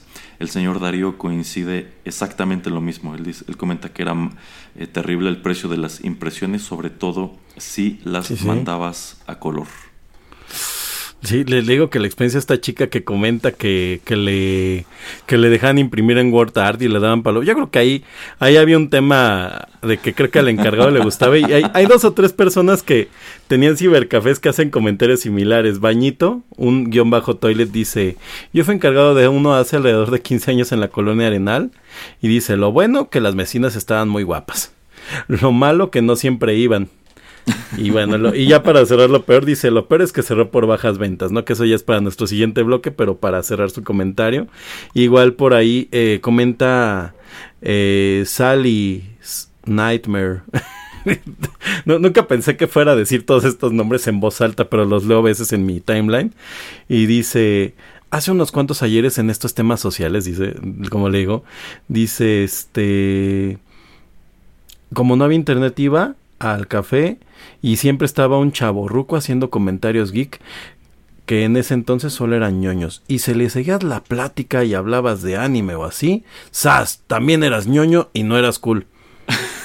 Me siento incómodo y afectado. Yo, pienso que esta clientela del ciber de mi amigo probablemente mira en retrospectiva este, a nosotros de esta manera. Siempre había tres, tres ñoños allí metidos en la, en la computadora del mostrador hablando de videojuegos y videos y películas y cosas así por el estilo, ¿no? Es que eh, de hecho me llama mucho la atención la visión que ella tenía, ¿no? Porque se ve que evidentemente pues no la traía mucho, pero sí hubo un momento en que estos centros también se volvieron una especie de centro de, de reunión de gente que le gustaba este pues temas de tecnología y demás. Oiga, este este comentario de Marco me gusta mucho. Marco Líptico dice, "No podías confiar en las máquinas para guardar tus documentos por si el tres y medio fallaba." no, bueno, discos de tres y media ya ya yo yo todavía en la primaria usé todavía de cinco un cuarto. Y, y, no sé si recuerda que antes, cuando usted instalaba Windows, tenía que primero meter el disco de tres y media en donde estaba el sistema de arranque y después los CDs. Y muchos, muchos programas primero tenías que meter un disco de tres y media. O algunos venían divididos en un número oh, de discos de tres y media. algo, algo muy importante de platicar justamente de los cafés de internet. ¿Usted nunca ocupó la famosísima hacha? Ah, caray, no, ¿qué es eso? Y no, que le, falta barrio en internet, señor Erasmo. Había una herramienta que se llamaba hacha que servía para dividir archivos RAR. Entonces, eso eh, se ocupaba mucho en, en este cuando empezó la época de las descargas por Rapid Share y este y Mega Upload. Entonces uno descargaba, por ejemplo, yo me acuerdo que algo que yo hacía en el café internet al que iba al final, que digo que tenía mejor velocidad, es que dejaba descargando en JDownloader mis cosas que quería iba por ellas. era, era como no pagar internet, este. Y, seguirlo usando, ¿no? Entonces usted descargaba en pedazos una cosa, puede ser una película, un programa, y después con el hacha unía las piezas. Como las velocidades eran muy bajas, se descargaban, no sé, 15 megabytes y terminabas con un archivo de 55, por decir algo la, la, famosísima hacha que fue muy usada en los internets y sobre todo en estos servicios de peer-to-peer. Ya, sí, no, no, la verdad no tenía, no tenía conocimiento de esa herramienta. Eh, tengo una anécdota, híjole, este es un lugar común que nos hace llegar Cristian. Él dice que en sí no le tocó usar tanto café, cibercafés, sino el centro de cómputo de su universidad y que en una ocasión le tocó abrir un correo que le envió un amigo y el asunto no especificaba que lo que este correo incluía era pornografía. Así que tuvo que cerrarlo a toda prisa para que no alcanzaran a ver quienes estaban alrededor. Sí, sí, no, y aparte algo, algo muy común tanto de los cafés de internet como estos centros universitarios, que yo creo que en los centros universitarios hay más espacio, es que las máquinas están pegadititas, entonces por ejemplo, pues la verdad es que si alguien estaba viendo, pues era darte cuenta y era así como medianamente incómodo. Regularmente el encargado pues se acercaba y le decía a esta persona, oye, no puede estar viendo eso. O literalmente lo tenían bloqueado, ¿no? Muy, muy pocos internet realmente, por lo mismo que eran negocios yo creo muy familiares. O sea, me refiero a familiares en el sentido de que familias lo atendían, este, tenían como tal, pues, controles parentales instalados y pues tal vez ni siquiera sabían hacerlo al principio. Ya después, no sé si usted recuerda que pues empezaron a a tener estos programas de control que incluso ya no te dejan hacer la impresión como este pues, por mandarla, ¿no? Sino que ya se volvió un servidor de impresión y te primero te preguntan, "Oye, ¿estás seguro que quieres este, imprimir 28 páginas a color?" Sí, de hecho tenía que autorizártelas el encargado. yo creo que era mejor porque efectivamente luego llegaban personas que se soltaban a imprimir a lo tonto, no sabían no, no, no se fijaban cuánto costaba la impresión, pensaban que era igual de barato que una copia y resulta que ya se habían endrogado y no traían dinero o sencillamente no lo querían pagar. Oiga, y hablando de, dineros, por ahí deja a filo-opti, a filopti. Ah, los cafés internet. Esos lugares donde ibas a perderte. A menos que tu presupuesto fuera limitado y tuvieras que ir a decirle al encargado, me avisas cuando termine mi hora, porfa. Eh. o el de, ¿cómo se pone la ropa? Sí, bueno, eh, hubo una época en que estos servicios no eran precisamente baratos. Actualmente han bajado muchísimo de precio porque ya no hay tantos, ya no tienen la demanda de la que gozaban a finales de los 90 y durante los 2000.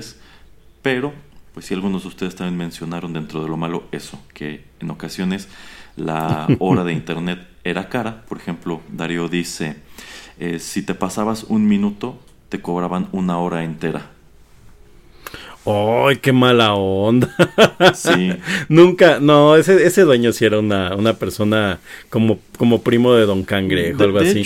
Generalmente eran fracciones. Eh, bueno, eh, yo recuerdo que llegó un punto en que algunos lugares te cobraban como tal un acceso, precisamente pensando en gente que solo iba de rápido a revisar un correo o a imprimir algo. Entonces, para no cobrarles una hora, solo les cobrabas el acceso. Y creo que ese acceso te daba una tolerancia como de 10 minutos y así te pasabas de eso si te cobraban la hora. O en su defecto había otros lugares que funcionaban más o menos como estacionamientos que después de la primera hora te empezaban a cobrar en fracciones. y, y, de hecho no, no sé si recuerda que eventualmente muchos cafés internet empezaron a incluir un programa de administración que seguramente era gratuito. El de mi amigo tenía ese programa. Ajá, y llegabas y metías... Eh, yo de hecho este cuate con el que yo bajaba mis, mis descargas, él te hacía un usuario, ya no me acuerdo de eso, por eso yo dejaba descargando. Entonces te, te, generaba como una especie de sesión en tu computadora y de hecho te dejaba como guardar tu información en la máquina. Hijo, no recordaba eso, ¿eh? por eso, por eso hacía esa, esa maldad. Bueno, pues hablando de, de personajes siniestros que merodeaban los cibercafés, porque de estos había bastantes. Ay, qué feo. Eh, una escucha frecuente de este podcast, Elena del Razo, nos dice que en una ocasión en que acudió a un lugar de estos, se le quedó viendo un señor, que fue algo muy espeluznante, muy incómodo, que el señor no dejaba de mirarla y ella no se ah. quiso ni mover porque estaba aterrada. Ay, no, qué feo. Sí, no, esa es una, una anécdota muy fea. Y sí, es y de repente llega a ir personajes muy, muy, muy, muy peculiares. Uno, uno más amable y agradable nos lo dice Joseph Dark. Dice, me llamaron para revisar las PC de un cibercafé porque se les desaparecían los iconos de los programas del escritorio. Tiempo después, descubrimos que en realidad un niño que alquilaba las máquinas para jugar los juegos las pasaba a su disquete para instalarlas en su casa. qué, qué bonito. Eh, bueno, de las cosas malas que yo recuerdo de este cibercafé que he estado mencionando, yo creo que uno de los peores aspectos era precisamente un niño que para colmo era un cliente muy asiduo de este lugar. Sí, sí. seguramente este niño vivía muy cerca de allí e iba casi todas las tardes a rentar las consolas. Eh, este niño terminó siendo vetado porque de entrada, ok, sí, iba muy seguido y se quedaba dos, tres horas allí. Eh, pero de entrada era un niño muy ruidoso que gritaba, o sea, si, si, estaba perdiendo en el juego se ponía a gritar, de pronto gritaba eh, también groserías, eh, de pronto le subía también mucho el volumen a la televisión y maltrataba, la, maltrataba el equipo. Entonces, ah, este pues amigo después de muchas, de muchas advertencias, e incluso este niño tenía un apodo que nunca he recordado, pero algo así como el niño rata o alguna cosa así de, este tipo. el primer niño rata. Este, después de muchas advertencias le dijo, sabes que ya no, ya no puedes venir, ya no te voy a dar el servicio. Y todavía regresó el niño con su mamá a reclamar por qué le estaban negando el servicio a su, a su ternurita. Y obviamente cuando se le dijo a su mamá todas las cosas que hacía, no lo creyó. Era de estas señoras que están en negación de que sus hijos son pequeños psicópatas. Exacto, exacto. Y también recuerdo que este, bueno, en, tuve otro amigo que más adelante puso su propio establecimiento, pero este ya era un ciber de estos netamente orientados a esta cuestión de, a esta cuestión eh, gamer. Y para colmo, se le ocurre, bueno, tuvo la oportunidad de poner este establecimiento justo enfrente de una preparatoria. Y le iba relativamente bien porque pues era el único establecimiento de este tipo en esa zona que tenía máquinas gamer. Claro. Y alguna vez la mamá de uno de estos chicos que se pasaba toda la tarde ahí perdiendo el tiempo fue a reclamarle que su, lugar era como un era como un centro de vicio. Oiga, señora, pero está sentada en la máquina todo el día. sí, sí, o sea, créame que hay mil cosas peores que su hijo podría estar haciendo, así que mínimo estése tranquila de que aquí está perdiendo el tiempo con videojuegos y lo que usted quiera. Y nunca se reproducirá. Ah, no. pues quizá nunca se reproducirá, pero al menos no está haciendo otras cosas más siniestras que ocurren en el callejón de aquí a la vuelta. Sí, sí, claro. Sí, este, entonces, sí, muy interesante toda esta, todo este desfile de personajes que a veces son nacidos de, de estos lugares, ¿no? Y es que, es que al final de cuentas se, se terminan volviendo como microcosmos, ¿no? Porque es una, o sea, tienes que convivir con gente, pero es una experiencia de convivencia muy aislada la que había en el cibercafé. Oiga, por ahí Angrat también cuenta una, una, una pequeña anécdota de, de, un comentario muy largo que, que había dejado, pero dice, dice la, la, anécdota que nunca olvidaré fue cuando un sábado en la tarde llegaron dos señoras, se sentaron en la única mesa que estaba en el centro, pidieron un latte y un capuchino y cuando les dije que solo teníamos americano, se, indignaron, echando voces que por qué nada más americano, qué mal servicio, etcétera, etcétera. Y justo cuando iban saliendo, una de ellas alzó la voz diciendo, y es más, ¿para qué quieren tantas computadoras? Yo creo que estas señoras se tomaron muy a pecho lo del café y no entendían en qué clase de establecimiento se encontraban. Sí, no, creo que, creo que dijeron, o sea, ¿Para qué son las computadoras? Han de imprimir muchos tickets, de tener mucho cajero. Sí, sí, supongo que algo así se, se imaginaron. Bueno, pues esos son algunos de los comentarios que nos dejaron a propósito de lo malo de los cibercafés. ¿Alguna otra cosa que quiera comentar, señor Geek? Sí, quiero, quiero agregar este comentario que sería como de lo bueno.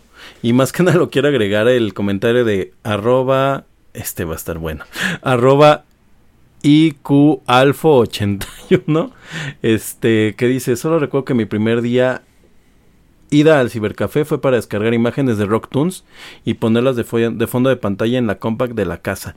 Eh, yo, yo, este, le platicaba en el especial de New Metal que había unas caricaturas que se volvieron muy famosas por ahí del año 2000 de las bandas de rock y justamente eran estas, las de Rocktoon de hecho, la, la página que marca aquí él en la imagen que nos deja es rocktunes.com y dice que el autor aparentemente es un tal J. Axer. ¿Quién será? ¿Qué hizo de su vida? No lo sé, pero pone una de las imágenes más icónicas de estos Rocktoons que era este, que era pues, toda la banda de Korn con algo que es parecido a su muñeco zombie extraño que es un oso y saliendo de una caja como de, de sorpresas roja con negro. Yo creo que parte de lo bueno y lo malo también eran esos fondos de pantalla que encontrabas en las computadoras de cibercafé, ¿no? Porque eran una especie de testimonio de la gente que había pasado por ahí. De pronto te encontrabas imágenes como de como de calaveras o de cosas tecnológicas, pero yo creo que no hubo cibercafé que no tuviera al menos una máquina con algún fondo de pantalla de anime. Así es, así es. O de lacrimosa. Sí, sí. Oh, sí, la lacrimosa era famosísima para los fondos de pantalla. también, este, algo que era muy común es que en el programa este del laberinto del salvapantallas de Microsoft Ah, se ajá. empezaron, ajá.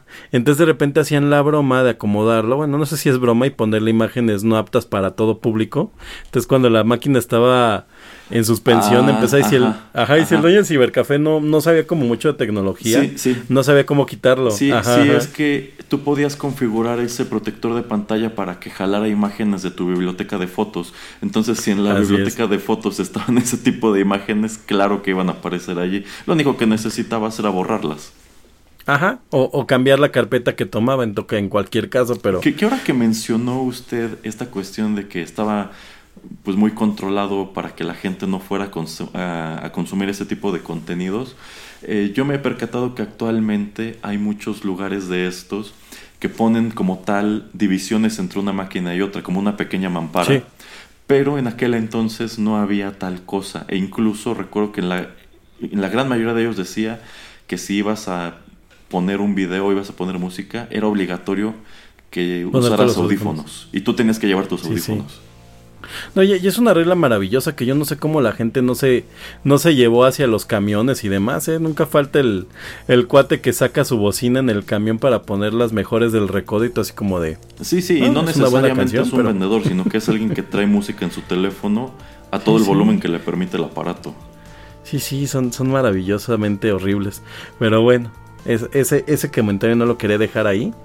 Porque sí, efectivamente. Ah, algo que, algo que está bueno en el comentario de Aldo es que dice que pagaba 10 pesos del tiempo y como 15 del disquete de 3 y media. Eso, eso es importante. Yo la verdad es que no recuerdo cuánto se pagaba por estos servicios. Pero sí más o menos tengo presente que rondaba los 10, 15 pesos. Eh, sí, La hora. sí, por lo regular. Dependía mucho de la zona, dependía también de la velocidad del internet, que bueno, en la mayoría de los casos eh, yo creo que era algo que no se valoraba tanto. Eh, pero sí, yo recuerdo eran 13, 15, quizá ya si estaba caro unos 20 pesos la hora. Más o menos 20 era como el tope, ¿no? Yo, yo, yo sí recuerdo que hay lugares donde era más caro, por ejemplo como los Office Max o algunos... Eh, hubo un punto en donde llegaron a abrir cafés de internet en este y yo creo que ya se entra como para darle pie a, lo, a lo peor en centros comerciales grandes, en plazas grandes y eran impagables. Sí, sí, yo también recuerdo que de pronto llegabas a encontrar uno que otro en, en plazas comerciales y como la renta, supongo, era considerablemente más alta que pues un establecimiento de 4x4 en el vecindario, pues sí te dejaban caer la hora de internet un poco más cara. Y precisamente, señor Geek, para ir entrando en materia con esta cuestión de lo peor de los cafés internet, vamos a ir con música y esto estará usted de acuerdo, marcará un hito, porque si han seguido el podcast desde sus inicios, ustedes saben que hay una banda a la cual pues hemos tratado de eludir deliberadamente, sobre todo tomando en cuenta cuál era la reputación de esta banda hacia el año 2000. Y bueno, es una reputación que nunca lograron sacudirse del todo. Y si los hemos evitado es porque, bueno, el uso de su música en el internet es algo, es algo delicado, es el tipo de cosa por la cual pueden cerrarte tu canal de YouTube o en su defecto también tu podcast. Sin embargo, charlando fuera del aire, el señor Geek y yo decidimos que, tomando en cuenta de lo que estamos charlando, hemos decidido jugarnos todo y programar por primera vez en la historia de Rotterdam Press una canción original de Metallica. ¿Cómo ves, señor Geek? A veces hay que tomar riesgos, señor Erasmo. Sí, sí. Vamos por esa canción. Sí, vamos.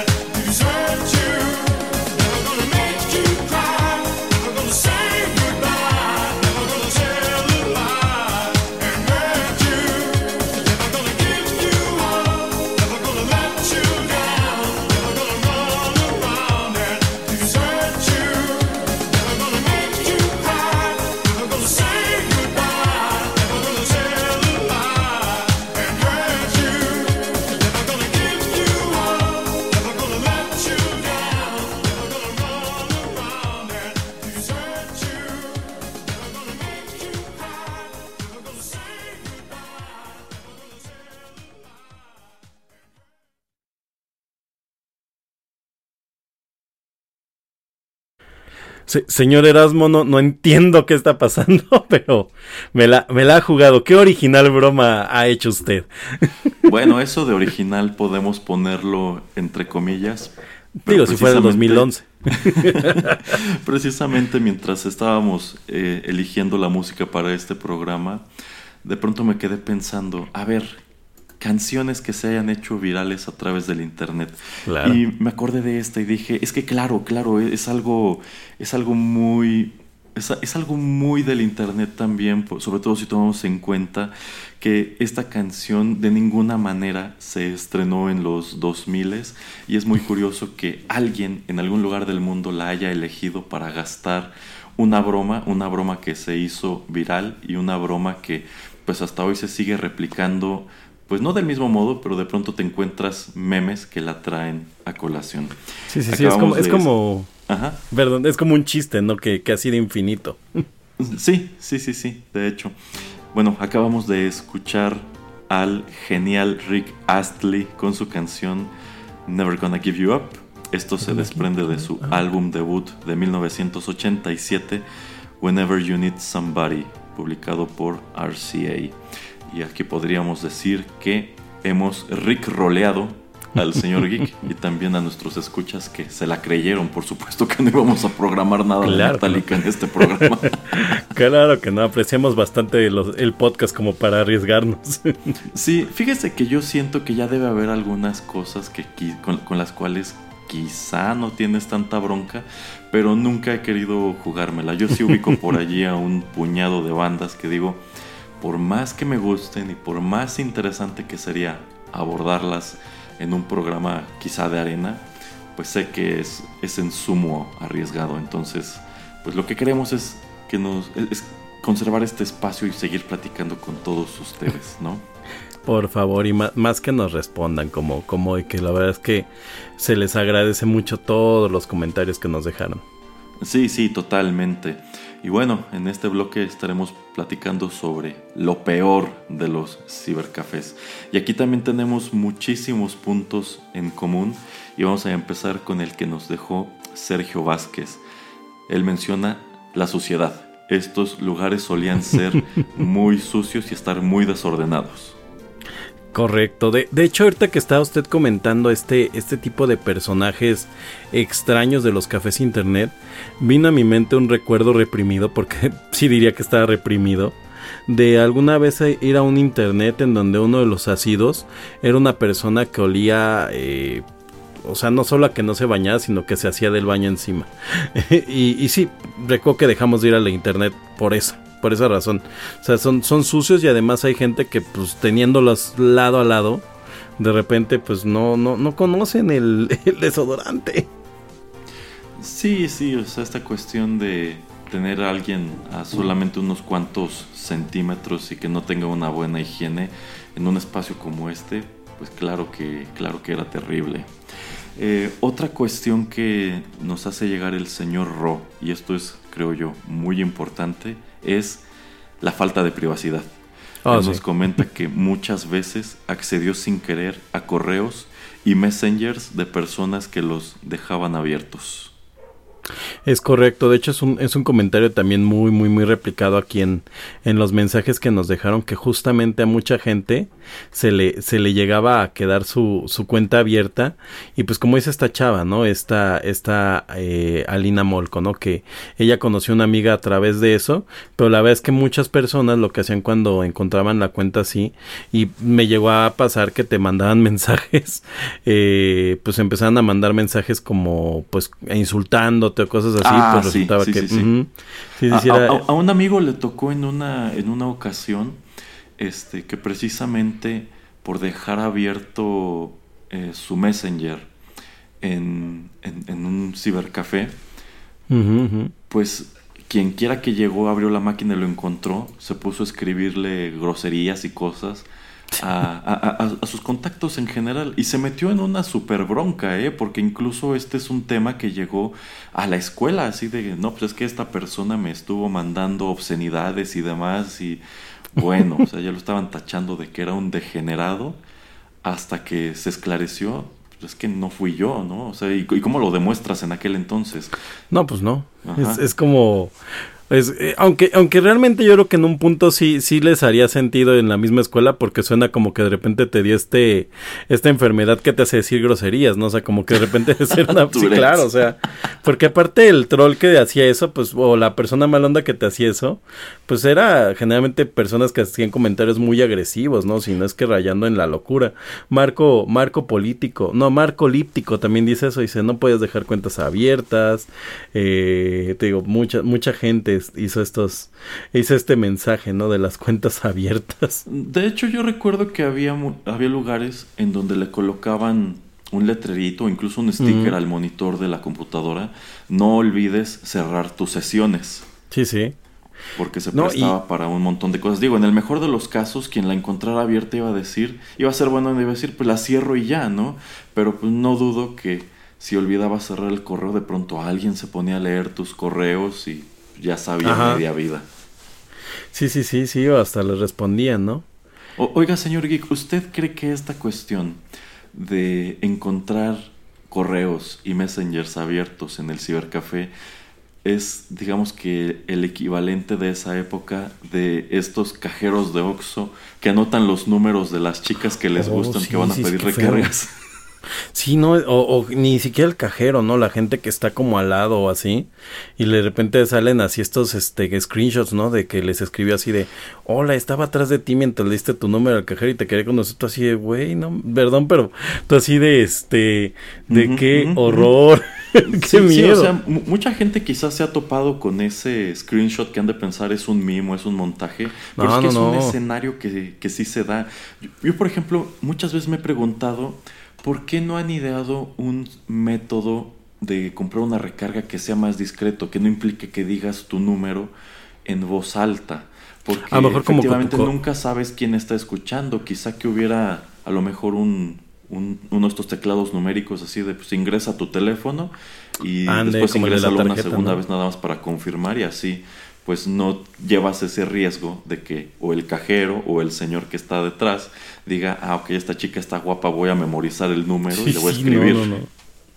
Y, y además, pues no sé qué esperan, ¿no? Que es lo peor, o sea, no sé cuál, cuál es la expectativa que tienen. Yo, yo creo que sí es, sí es muy, muy similar, porque como dice esta, esta chava, ¿no? Ella hizo una amistad, pero no dudo, no dudo que hubiera gente que desde esos correos abiertos dijeran, hola amiga, soy alguien que encontró el correo abierto y este quiero conocerte, ¿no? Y seguramente habrá alguna historia de éxito en eso, ¿eh? Alguien que sí se casó y tuvo hijos de ahí, ¿no? Sí, seguro si nos metemos a Nine-Gag encontraremos esa historia en alguna de sus tantas publicaciones, pero pues sí, efectivamente, ¿qué es lo que espera esa gente que memoriza los números y después se atreve a mandar un mensaje? Digo, nunca van a saber de quién se trata, pero supongo que en su cabeza ya crearon una historia estilo La Rosa de Guadalupe en donde, oh, conocí, o incluso como de Laura en América, conocí al amor de mi vida robándome su teléfono en el Oxxo. Es correcto. Oiga, por cierto, hablando, hablando un poquito también de, ya no tanto de la privacidad, sino de los equipos que decíamos antes, eh, así como hubo un sector que se dedicó a pues manda hacer como que la experiencia de ir a estos cafés internet fuera pues obviamente encontrar un equipo mucho mejor que el que podías tener en tu casa porque como yo le digo yo en un punto pues iba porque te, era un mejor servicio que el que yo tenía en mi casa pues también había unos que trabajaban prá- prácticamente con una cafetera no igual Romina MG nos, nos lo dice así dice este dice lo peor es cuando los equipos estaban, o sea, ya eran, ya eran muy viejos, es que no encuentro, no encuentro la, la, la palabra. Pero bueno, que era, que era lo peor, ¿no? O sea, cuando estos equipos ya estaban todos viejos, ya no, ya no funcionaban como para nada. Pero aún así, pues era la máquina que te toca. Y yo me acuerdo incluso que cuando ya eras así de un café internet, muchas veces tú ya sabías cuál era la máquina más vieja, ¿no? Y como que era así de, nada, tienes esa, pues es la que me queda. ¿Quieres? Donde ahorita así, no, pues sí, O, o en su defecto, estas máquinas que de plano ya no servían y les ponían un letrerito de fuera de servicio. Ah, bueno, sí, ya, ya eso estaba, estaba en lo peor.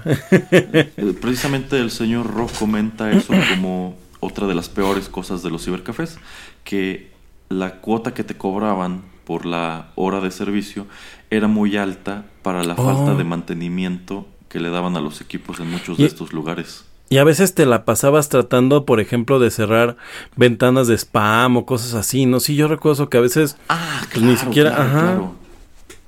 Sí, ni siquiera puedes usar realmente el equipo, o sea, tú a lo mejor ibas, no sé, a imprimir tu tarea y pues como no le daban ningún mantenimiento, pues estaba lleno de spam, estaba, o sea, era, era una porquería, ¿no? El, el trabajar. Yo recuerdo que en un punto lo que yo hacía era de plano llegar a instalar Firefox, porque por lo menos no me iban a botar todo lo, toda la porquería que tuviera el Internet Explorer. Ese, esa era una de mis, de mis, este, rutinas cuando llegaba, o sea, yo llegaba y instalaba un otro explorador y ya empezaba a hacer pues a ver los, los correos que por cierto eso sería sería a mí lo peor eh o sea no sé si usted recuerda el tema de, de que uno iba a ver sus correos y pues la verdad es que era como padre no porque entre tus amigos te mandabas por ejemplo estas tarjetas de gusanito que ahora son penosísimas. Y, y sobre todo esperabas a ver si como que la chava que te gustaba te había respondido tu tarjeta de gusanito que le mandaste no Yo, yo eventualmente, señor Geek, descubrí que si ya te habían bloqueado por correo, todavía podías contactar a la persona con una tarjeta de gusanito. qué, qué, qué, qué, qué, qué- qué miedo de técnica, pero qué, qué funcional. Aunque Digo, para no, miedo no- de no fue técnica. este, deliberado, sencillamente ocurrió de Se manera dio cuenta. accidental. Ah, bueno, bueno, yo, yo, ya, yo ya estaba pensando, pensando cosas terribles. Porque ahora hay una técnica maravillosa para cuando bloquean a la gente que he visto que suben en los screenshots, que es que les mandan un mensaje con una, con una este, transferencia de banco. Es así de, eso ya en la locura, viejo. Suéltalo ya, está muerto. Sí, sí, es increíble. Son, son increíbles los niveles a los que llega esa cuestión del, del, del estalqueo. Eh, Así es. Oiga, pero, pero en el tema de los correos no, no me deje, no me deje perder esta idea. ¿Usted recuerda qué era lo que principalmente tenía su correo en ese tiempo? Cadenitas. Cuando la abría. Cadenas, cadenas, Sí, siempre sí, sí, cadenas. Y las mismas, ¿no? ¿Cuán- ¿Cuántas cadenas no reenvió, señor Erasmo, por las cuales tal vez el día de hoy no tengamos el, el éxito millonario que quisiéramos en la vida? Sí, sí, yo he llegado a pensar que probablemente si hubiera reenviado todas esas maldiciones que llegaban a mi bandeja Carlos de entrada, Slim, ¿no? Pues me habría ido mejor en, en- en la vida. Pero debo decir, yo sí llegué a reenviar unas cuantas, pero era porque me, me resultaban genuinamente graciosas de lo ridículas que resultaban. O en su defecto, recuerdo que también a, veces te llegaban como compendios de chistes. Y algunos de esos qué chistes eran. buenísimos. Oiga, ¿no, no recuerda esta cadena famosa del, del, niño escal- del niño español quejándose con Santa? Que le trajo una peonza y una, este, no sé qué. No. Es un audio muy famoso, hay que No. buscarlo después. Pero era, era una de esas famosas, o, pues, por ejemplo, todas estas del gobernante africano que se murió y que, Ah. si lo puedes, sí, sí, sí, sí, decirte con un inglés pauperrísimo, o sea. Sí, que después se convirtió en otro tipo de estafa y bueno, vino a engrosar esta larga este, fila de estafas, de, bueno, de cadenas de estafas africanas. Sí, sí, sí, siempre. O de un familiar, ¿no? Desconocido que, que le dejó una De- de herencia. hecho, ahí lo chistoso es que muchas de esas estafas se convirtieron en las famosas llamadas de extorsión. Ah, qué miedo, pero sí. Sí, o sea, Así porque es. era realmente lo mismo un familiar que estaba en algún problema y necesitaba urgentemente Ajá, dinero. ajá. Entonces ahora te llaman, antes te mandaban un correo. A mí, a mí apenas me acaba de pasar por Instagram que alguien me escribió. Y este. Y yo creo que tomaron su cuenta porque justamente estaba escribiendo en muy mal español eso. Así de: Hola, mi hijo está enfermo, ¿me puedes dar dinero? Y así de: Ok, tú no escribes así. Entonces supongo que, que tomaron esta cuenta porque además tenía muchas publicaciones como de spam. Mm, Y además ya. fue de, "Y yo sé que no tienes un hijo. Entonces fue como de, ok, qué raro. Este, sí, sí, sí, o sea, esto, esto es de las cosas que han prevalecido de este Internet primigenio, o sea, las cadenas, las estafas, todo esto ahora las encontramos en Facebook, ¿no? Que es el, el santuario de las tías reenviando cadenas, además inverosímiles, ¿no? En donde te dicen que cubres el, el, el virus con este, con dos gotas de limón y un y chupando ácido de batería y ¿qué? O, esta gente que le prohíbe tajantemente a Facebook utilizar sus imágenes. Ah, sí, sí, son maravillosos. Eh, y que empiezan así estos mensajes de, a través de este mensaje indico que estoy negándome completamente a... No, señor, usted firmó un acuerdo de privacidad Sí, al sí, que sí. su cuenta. Puede hacer lo que quiera con su contenido y usted dio su consentimiento. Pero bueno, eh, también el archiduque nos dice, lo peor era cuando llevabas algo urgente y no servía la Oh, impresora. Es clásico. O solo la de color. Ese es peor, ¿no? ¿Qué es peor? Que no sirvo, que solo sirva la. Bueno, para el archivo que no, ¿verdad? Él dice, ponle doble copia. Ponle, ponle calidad fotográfica. ponle doble copia. sí, bueno, eh, también la señorita Chio nos dice. Lo peor era la espera para que te desbloquearan la máquina y también que ésta se bloqueaba automáticamente cuando expiraba tu tiempo. Esas son Ah, las que ya tenían ese programa que controlaba pues el tiempo. Que... Pero, pero estaba bien, ¿no? Porque de repente, ¿qué hacías como encargado? Yo nunca lo fui. Si el cliente no trae dinero, muchas veces eran conocidos y te decían, ah, pues te pago. Pero yo creo que hubo para el encargado que ese sería lo peor, ¿no? El que pues nunca les pagaba. De hecho, cuando mi amigo tenía el ciber, había gente que sí iba a preguntar si les podía fiar. O sea, si pagaban como tal a lo mejor el acceso o la primera hora, pero no traían dinero para, para continuar y que si les fiaba y luego les pagaba. Y, y era muy común. Entonces él pues recurrió a este programa con el cual desde su computadora en el mostrador él asignaba las máquinas y automáticamente terminaba la hora y la cortaba y creo que incluso arrojaba una alerta en el monitor de te quedan Oh, sí. cinco minutos, ¿quieres renovar? Sí, sí, sí, sí. Y ya tú sabías, ¿no? Oye, ¿y si les fiaba o no les fiaba? No, Dependía. no, no, No, pues no. Es que no, ni. ¿Cómo, cómo dice estos letreros de la tienda? Ya no fío porque he perdido amigos y no sé qué. No recuerdo No, el que solamente se le fía a personas de 99 años acompañados sus de su abuelitos. abuelita. exacto, exacto. Eh, bueno, precisamente regresando al tema de la suciedad, el padrino Lario señala los teclados. A menudo Ah. le tocaron teclados que no servían bien. Bueno, que no sirva todavía, pero sí el teclado con chetos o, o con sustancias o- extrañas. O que ya se le borraron las letras de tanto que se ha usado. Ande. Bueno, así está una de mis, ma- una de mis máquinas, ¿eh? Ya, le- ya se le empezaron a borrar letras. Este, a, mí, a mí me, me- me tocó llegar a ver un teclado que precisamente por el uso, algunas de las letras ya se habían, este, ya se había chispado el botón como tal. Y abajo pues está el sensor. Y lo que, lo que habían hecho era colocarle, no sé cómo, una corcholata. Ah, ok. Y, y ahí en la corcholata le habían pintado, supongo que con esmalte de uñas, la letra que correspondía. ¿Y funcionaba? Sí, sí funcionaba. Pero Qué- obviamente qué era muy incómodo trabajar en Sí, eso. sí. En la máquina de la O, corcholata. o- o estas barras de espacio que igual ya estaban tan gastadas que usted le daba con el pulgar y bailaba. Oh, sí, sí, sí. Oiga, o, o los mouse de bolita. Todavía algunos cafés internet lo tenían. Yo recuerdo que sí una rutina que tenía era llegar y abrir el mouse y limpiarlo. Y alguna vez un encargado me dijo, ¿qué haces? Y yo limpio el mouse porque pues, no sirve. y, él, y él está así como impactado de que estuve desarmando su mouse, ¿no? Como que dijo, lo va a descomponer o algo.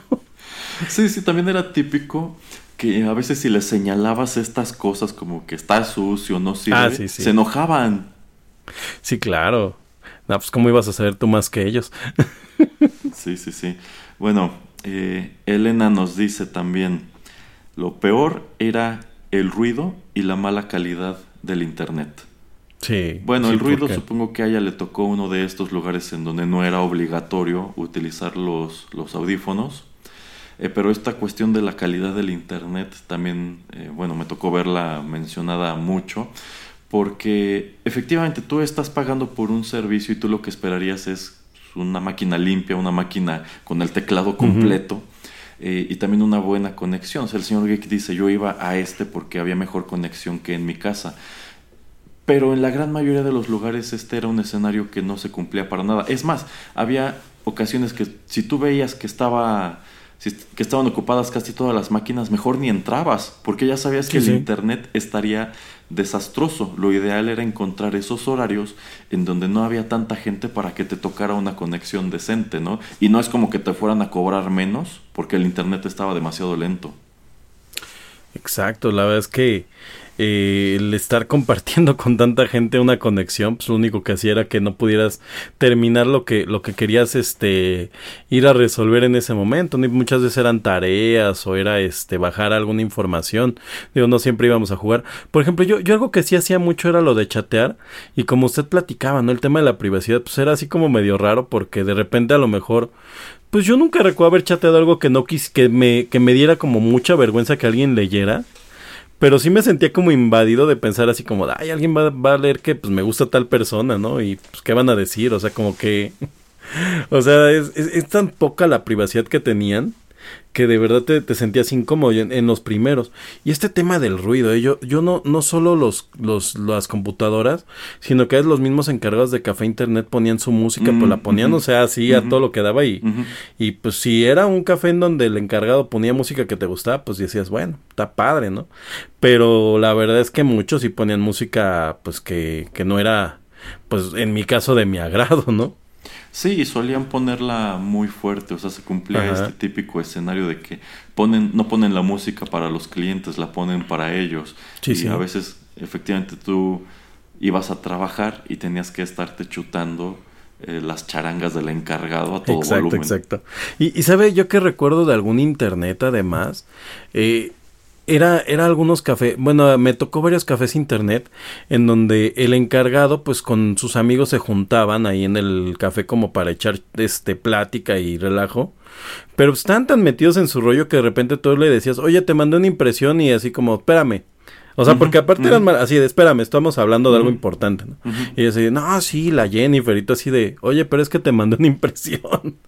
y, o sea, literal, o sea, pues como muchos de estos cafés, como platicábamos, los atendían, pues los hijos de los, de los que eran los dueños realmente, eh, o, sus, o sus sobrinos o su familia, pues la verdad es que para ellos era pues, ir a echar relajo, ¿no? Y pues a veces tú sí necesitabas, pues un servicio de calidad.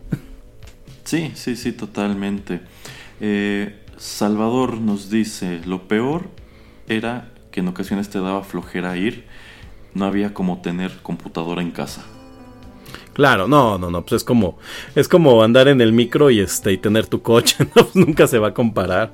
Aunque, como decíamos, yo por ejemplo, una de las rutinas que sí tenía era irme con mis amigos, como usted dice, o sea, íbamos y era como una, una salida, ¿no? Era como, vamos al internet un rato, jugamos un rato, no sé, Age of Empires y de ahí este, pues nos vamos al cine. Algo que yo quería comentar y que va a ser medianamente hipócrita, porque pues realmente tengo dos años sin fumar. Bueno, en este momento lo pienso. Y esta Marceline Murrieta hace rato leía su comentario y comentaba la parte de la ceniza, ¿no? Y sí, yo recuerdo dos o tres cafés internet en donde quedan pocos, que en donde dejaban fumar. Y pues la verdad es que con la gente tan, tan cerca, menos de que tú fueras fumador, eh, pues era incómodo, o sea, era incómodo que te estuvieran echando O sea, no solamente tenías un tipo pegado que posiblemente olía feo, sino que además se echaba humo. Sí, sí, de hecho bueno, en, en, esa época no estaba tan difundida esta reglamentación de no fumar en espacios en lugares cerrados. Eh, supongo que actualmente debe ser raro el cibercafé en donde te dejen fumar, pero pues en aquel entonces no había esta prohibición e incluso, pues, colocar este tipo de letreritos de no fumar podía ahuyentar a tu clientela, porque así como había mucha gente a la que le gustaba sentarse en el café con su cigarro, había mucha gente a la que le gustaba sentarse a fumar también mientras estaba navegando por internet. Y, esto era tan se conserva, ¿no? ¿Mm? Perdón, iba a decir y se conserva, ¿no? Por ejemplo, en los Starbucks, ya que el Starbucks el concepto es que es una oficina, de alguna manera. desde el concepto supuestamente. Eh, entonces por eso no te obligan a seguir consumiendo. Entonces mucha gente se va a trabajar y ahí los oyes haciendo sus llamadas importantes de negocio. A mí me da mucha risa. este y, parte de su rutina es justamente tomar estas mesas de afuera para poder estar fumando y tomando café, pero pues al menos afuera. Sí, sí, de hecho, a mí sí me tocó ver en varios café internet eh, ceniceros al lado de la máquina, precisamente previendo que había gente que llegaría a sentarse cigarrillo en mano. Ahora, usted acaba de mencionar algo muy interesante que es esta cuestión cuando los restaurantes como Vips empezaron a tener internet y se convirtieron en, oficinas. improvisadas. ¿Usted considera que esto contribuyó en parte al declive del café internet? Eh, pues en parte sí, porque eh, de entrada las laptops fueron más asequibles y que hubiera lugares en donde fuera más fácil que tú te conectes a este al internet y te vayas a trabajar, pues hace que, que sobre todo pues no te cobren la hora, o sea es es la gran ventaja, o sea Starbucks es el concepto que se supone que tiene, ¿no? Que bueno que es medio desconocido en México, pero se supone que es lo que hacen, que ellos con que tú seas, es que creo que ni siquiera tienes que consumir, ¿eh? O sea, creo que en su política está que si tú te sientas con una máquina a trabajar ahí, ellos no te pueden echar, consumas o no. y, e idealmente eh, la regla sería que consumieras por lo menos el café del día, ¿no? Yo sí alguna vez tuve reuniones de trabajo en un Starbucks, se me hace como, ¿eh? así como incómodo. Eh, pero, pero pues sí es muy común, o sea, llegar y ver cómo la gente, y además, eh, como que la máquina que manda en los Starbucks es una Mac, ¿no? Entonces sí, claro, y sobre todo los celulares, o sea, si estamos hablando de que eh, a lo mejor nada más vas a revisar alguna información y tienes celular, pues si hay un VIPS o algo así, o algún lugar donde no te cobran la hora, pues, con el celular te ibas, ¿no? ¿Cuándo, empezaron a tener un internet decente en, en el celular? ¿Como a partir del 2001 más o menos? No, no, yo digo que mucho más adelante. Yo diría quizás como 2010, ¿no? Por el 2008, 2010, sí, exacto. Sí. sí, como cuando empezaron estos Nokia que ya tenían como cuando empezó el este el iPhone, ¿no? Como desde el primer iPhone para arriba ya se empezaron a volver mini computadoras los equipos que ya fue la muerte absoluta del café internet. Sí, sí, porque bueno, tú estabas en la calle y tenías necesidad de checar el correo, tenías que acudir a un establecimiento de estos, pero si ya puedes hacerlo en el celular, pagando un plan de datos, pues se pierde por completo esa necesidad. Yo creo que lo que terminaría de ponerle los clavos en el ataúd a los cibercafés es que en algún momento alguna marca desarrollara una suerte de impresora portátil. y, las hay, eh, pero son carísimas y no valen la pena, pero sí las ha habido. sobre todo... yo, me refiero a algo que quizá tú puedas conectar como periférico a tu celular y te imprima, obviamente no una hoja tamaño carta, sino quizá algo pues como como estos vouchers que te dan las terminales punto de venta, ¿no? oiga, como la Game Boy Printer. ajá, o como si fuera una Polaroid. Sí, sí. Sí, creo, creo que sí existen y además están chistosas porque imprimen, este, o sea, tienes que tener papel especial, pero imprimen a través de calor, entonces no tienen que tener toner. Eh, son caras todavía, o sea, y creo que siempre lo serán porque realmente la realidad es que más bien la tendencia ha sido a este a eliminar el papel. De hecho, mi último contrato de trabajo que, he tenido lo firmé a través de este de un PDF. O sea, ni siquiera ya y de hecho tal cual este Adobe o Adobe, como le quieran decir, tiene este tiene actualmente un sistema que es para eso, para que tú firmes las escrituras de tu casa en un PDF y es legal y es válido. Sí, sí, sí, de hecho. Eh, hay muchas instancias en las cuales ya no necesitas como tal el papel. Por ejemplo, cuando tú haces compras con tu tarjeta bancaria, en muchos lugares ya te preguntan si quieres el voucher o no. De, hecho, me acaba de pasar. Justamente fui al Chedraui y me este me preguntaron si quería que me mandaran el ticket a mi correo les dije que sí pero la este la sorpresa es que ya no te dan el ticket ah, sí de hecho también los cajeros automáticos ya no te están dando comprobantes impresos algunos aún te permiten imprimirlo si lo necesitas para algo.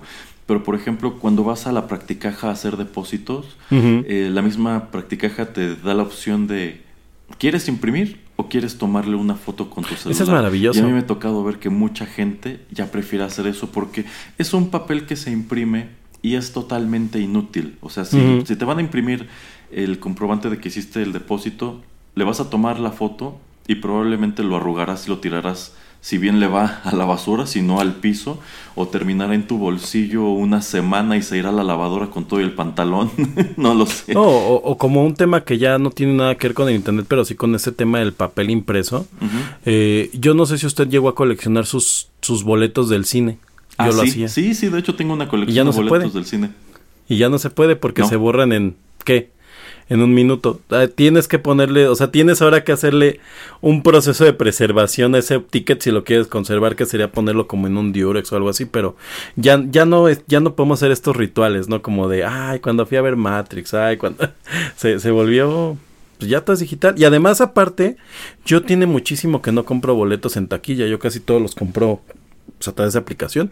Es más, las taquillas de los cines actualmente son muy pequeñas porque cada vez más gente utiliza así a lo, a, lo, menos el kiosco que está en la misma entrada del cine y que es más rápido que estar haciendo cola en la taquilla o las aplicaciones y a través de la aplicación ya no tienes que imprimir absolutamente nada. O sea, yo recuerdo que hubo una época en la que si tú comprabas boletos de cine por internet, todavía tenías que llegar a la taquilla a ah, imprimirlos. Pero ahora te mandan un QR, eso es lo que escanean directo en la pantalla de tu móvil y se acabó. Que fue maravilloso que en el, en el, en el apocalipsis de Spider-Man hubo dos o tres que se les ocurrió publicar su QR. Pero bueno, este. Ah, es verdad, es verdad. Pobrecillos. Como esta Este, gente que le tomaba fotos a sus boletos de Ticketmaster y Ah, cuando no, bueno. llegaban a la entrada, oye, pero tú ya entraste. Pero ¿cómo? Si yo aquí traigo el boleto, pues es que alguien imprimió el código de barras. Híjoles, qué malo, sí, sí, sí. Oiga, este, para, para cerrar un poco también el tema, pues Ujú. el futuro, ¿no? O sea, la verdad es que ya actualmente prácticamente no existen los cafés internet, como decimos, como decíamos, se fueron volviendo más bien Starbucks. o sea, no porque los del barrio se volvieran Starbucks. Y hay, hay unos cuantos, ¿no? Que sobreviven y más bien, como bien decía usted, ya ahora son que es curioso, ¿no? Porque de papelería se evolucionaron a café internet y ahora se volvieron a regresar a hacer una papelería Ajá, ajá. que, ajá, que tiene una o dos máquinas y son prácticamente para eso, para que lleguen a imprimir alguna cosa que necesitan. Eh, y y le, le comentaba yo que hace poco me tocó ver un local en una plaza enfocada a que fueran a hacer este, pues a que jugaran eh, con computadoras de primera de forma gamer y de hecho estaba todo lleno de luces neón y era, era como entrar a Ready Player One, una cosa así. Eh, pero pues la renta era como de 50 pesos la hora, 70, ¿no? Entonces dije, no, pues esto yo no le veo futuro, ¿no? Yo no pagaría 70 pesos por usar la tarjeta más poderosa del mercado, porque pues cuánto tiempo vas a jugar, además si es un juego largo. Bueno, es que yo siento que este tipo de lugares no están enfocados a juegos largos, sino a juegos en línea, a MMORPGs por ejemplo, y que son partidas rápidas de estos juegos en donde a lo mejor te unes a una guild y en cuestión de 7 minutos van en bola a farmear o a matar a un jefe que suelta ítems importantes o cosas de ese tipo. Eh, Oh, sí, sí, yo, sí. yo siento que suena descabellado, sobre todo tomando en cuenta eh, el precio de esta renta, pero yo sí ubico a un puñado de jugadores que estarían dispuestos a gastar en este tipo de cosa y yo siento que eso está marcando mucho la pauta de cuál es el futuro de este negocio. O sea, Sí. ya lo dijimos antes, muchos lugares que empezaron como un cibercafé tradicional, si es que aún existe, es una papelería con un par de computadoras para imprimir o tontear, o en su defecto se convirtió netamente en un centro de juegos, en donde pues se reúnen gamers a pues así como antes tú te juntabas con tus amigos en alguna casa a jugar en una sola consola, ahora cada quien va a renta su máquina y todos empiezan una partida en línea pues, Oiga, sí. en grupo, allí todos juntos, lo cual pues quiera usted que no le suma muchísimo a la diversión, o sea, no es lo mismo estar cada quien en su casa con una diadema charlando que estar todos en el mismo espacio Sí, sí, como- como estas computadoras. Como esta ida al cine, ¿no? O sea, que vas al cine y dices, ay, aquí está este local, vamos a echar un, una partida. Ah, pues vamos, sí, claro, claro, no le, no le había... Pues no, sentí, sentí un forever ahorita, forever, forever. sí, no, no había entendido el objetivo. Sí, sí, entonces eh, probablemente estos lugares se especialicen de este modo. El señor Geek dice es que ya no hay cibercafés. Bueno, es que quizás si nos fijamos en la Ciudad de México, allí sí han desaparecido muchos de ellos. Eso no quita que en otras ciudades, y yo creo sobre todo ciudades pequeñas, aún los encuentres dispersos por aquí y por allá. Y es que mi amigo Chong comenta que lo peor de los cibercafés es que aún existen. Qué malo. No, a mí me han salvado alguna vez. O sea, sí hay, pero como bien dice usted, ya están muy dispersos. Pero como que siempre, siempre ha sobrevivido alguno en el barrio, por lo menos un lugar donde puedas rentar una computadora. Eh, sí, de hecho, incluso, eh, ya que mencionaba este lugar a donde fui a imprimir allí cerca de Indautor, acabo de recordar que no, la última vez que fui a un lugar de estos fue una tarde en la que me urgía imprimir, no recuerdo qué. El punto es que, pues, yo estaba afuera y no traía pues, ni computadora, ni memoria, nada de eso. Pero encontré uno de estos lugares que son papelería y computadoras abierto. Entré y le dije al encargado, oye, necesito imprimir, pero el archivo lo tengo en mi celular. Y me dijo, no hay bronca. ¿Qué es? No, pues es un PDF. Mándamelo por WhatsApp y yo este, de aquí te lo mando a imprimir. y pues nada más te cobro la impresión. Y dije, órale, cuánta modernidad. Exacto. De, de hecho, en un, en un café internet que está en el suburbano, de aquí del Estado de México, tienen eh, tienen la regla o bueno manejan esto pero a través de que la gente en la computadora que tienen como principal ligue su WhatsApp online. A mí se me hace así como terriblísimo. Ok. Eh, y en el mismo WhatsApp online, este, ellos hacen la descarga. O sea, te dicen, a ver, ahí sube el archivo en, este, en, tu, en esta conversación y yo lo bajo aquí. No sé por qué lo hagan de esa manera, pero sí se me hace incómodo. Eh, oiga, acabo de hacer memoria y acabo de recordar que de hecho el, hace poco le hice un envío usted, como recordará. y ese envío fue impresa su guía en un café internet. Porque por alguna razón se me olvidó la guía. Y dije, ah, ok, pasa un café internet, voy a ver si hay algo por ahí. Y me encontré uno muy cerca de donde estaba la, oficina de, envíos.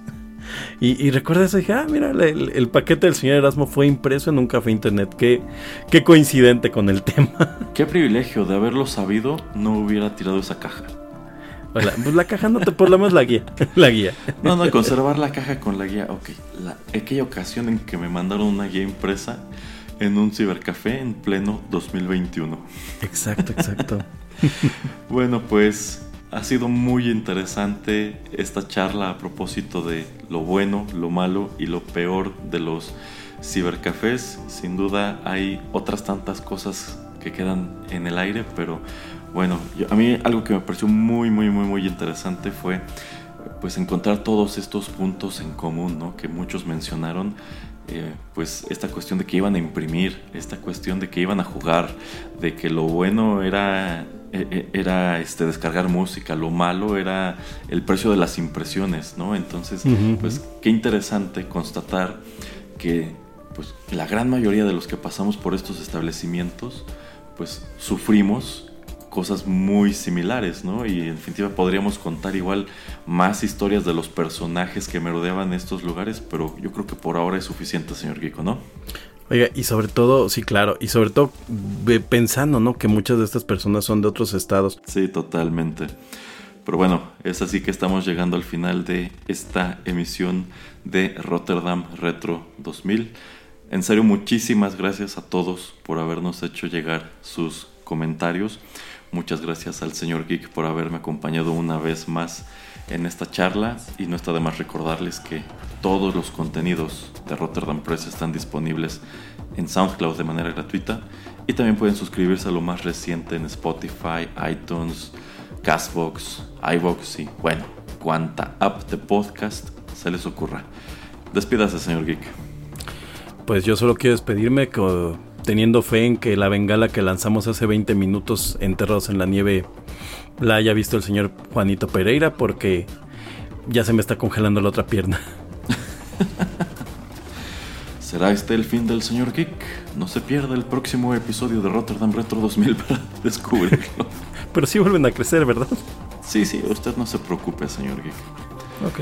En fin, los saludan a través de los micrófonos de Rotterdam Press, el señor Geek y Erasmo. ya lo saben, aquí los estamos esperando siempre con cosas nuevas. Hasta la próxima.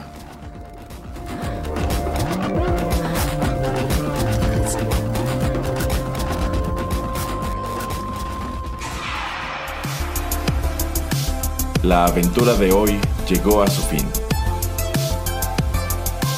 Pero aún queda mucha nostalgia por recorrer te esperamos aquí, en Rotterdam Retro 2000.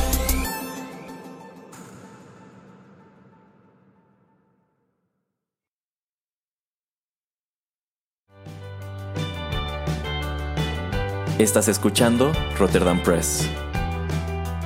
Radio como hecha en casa.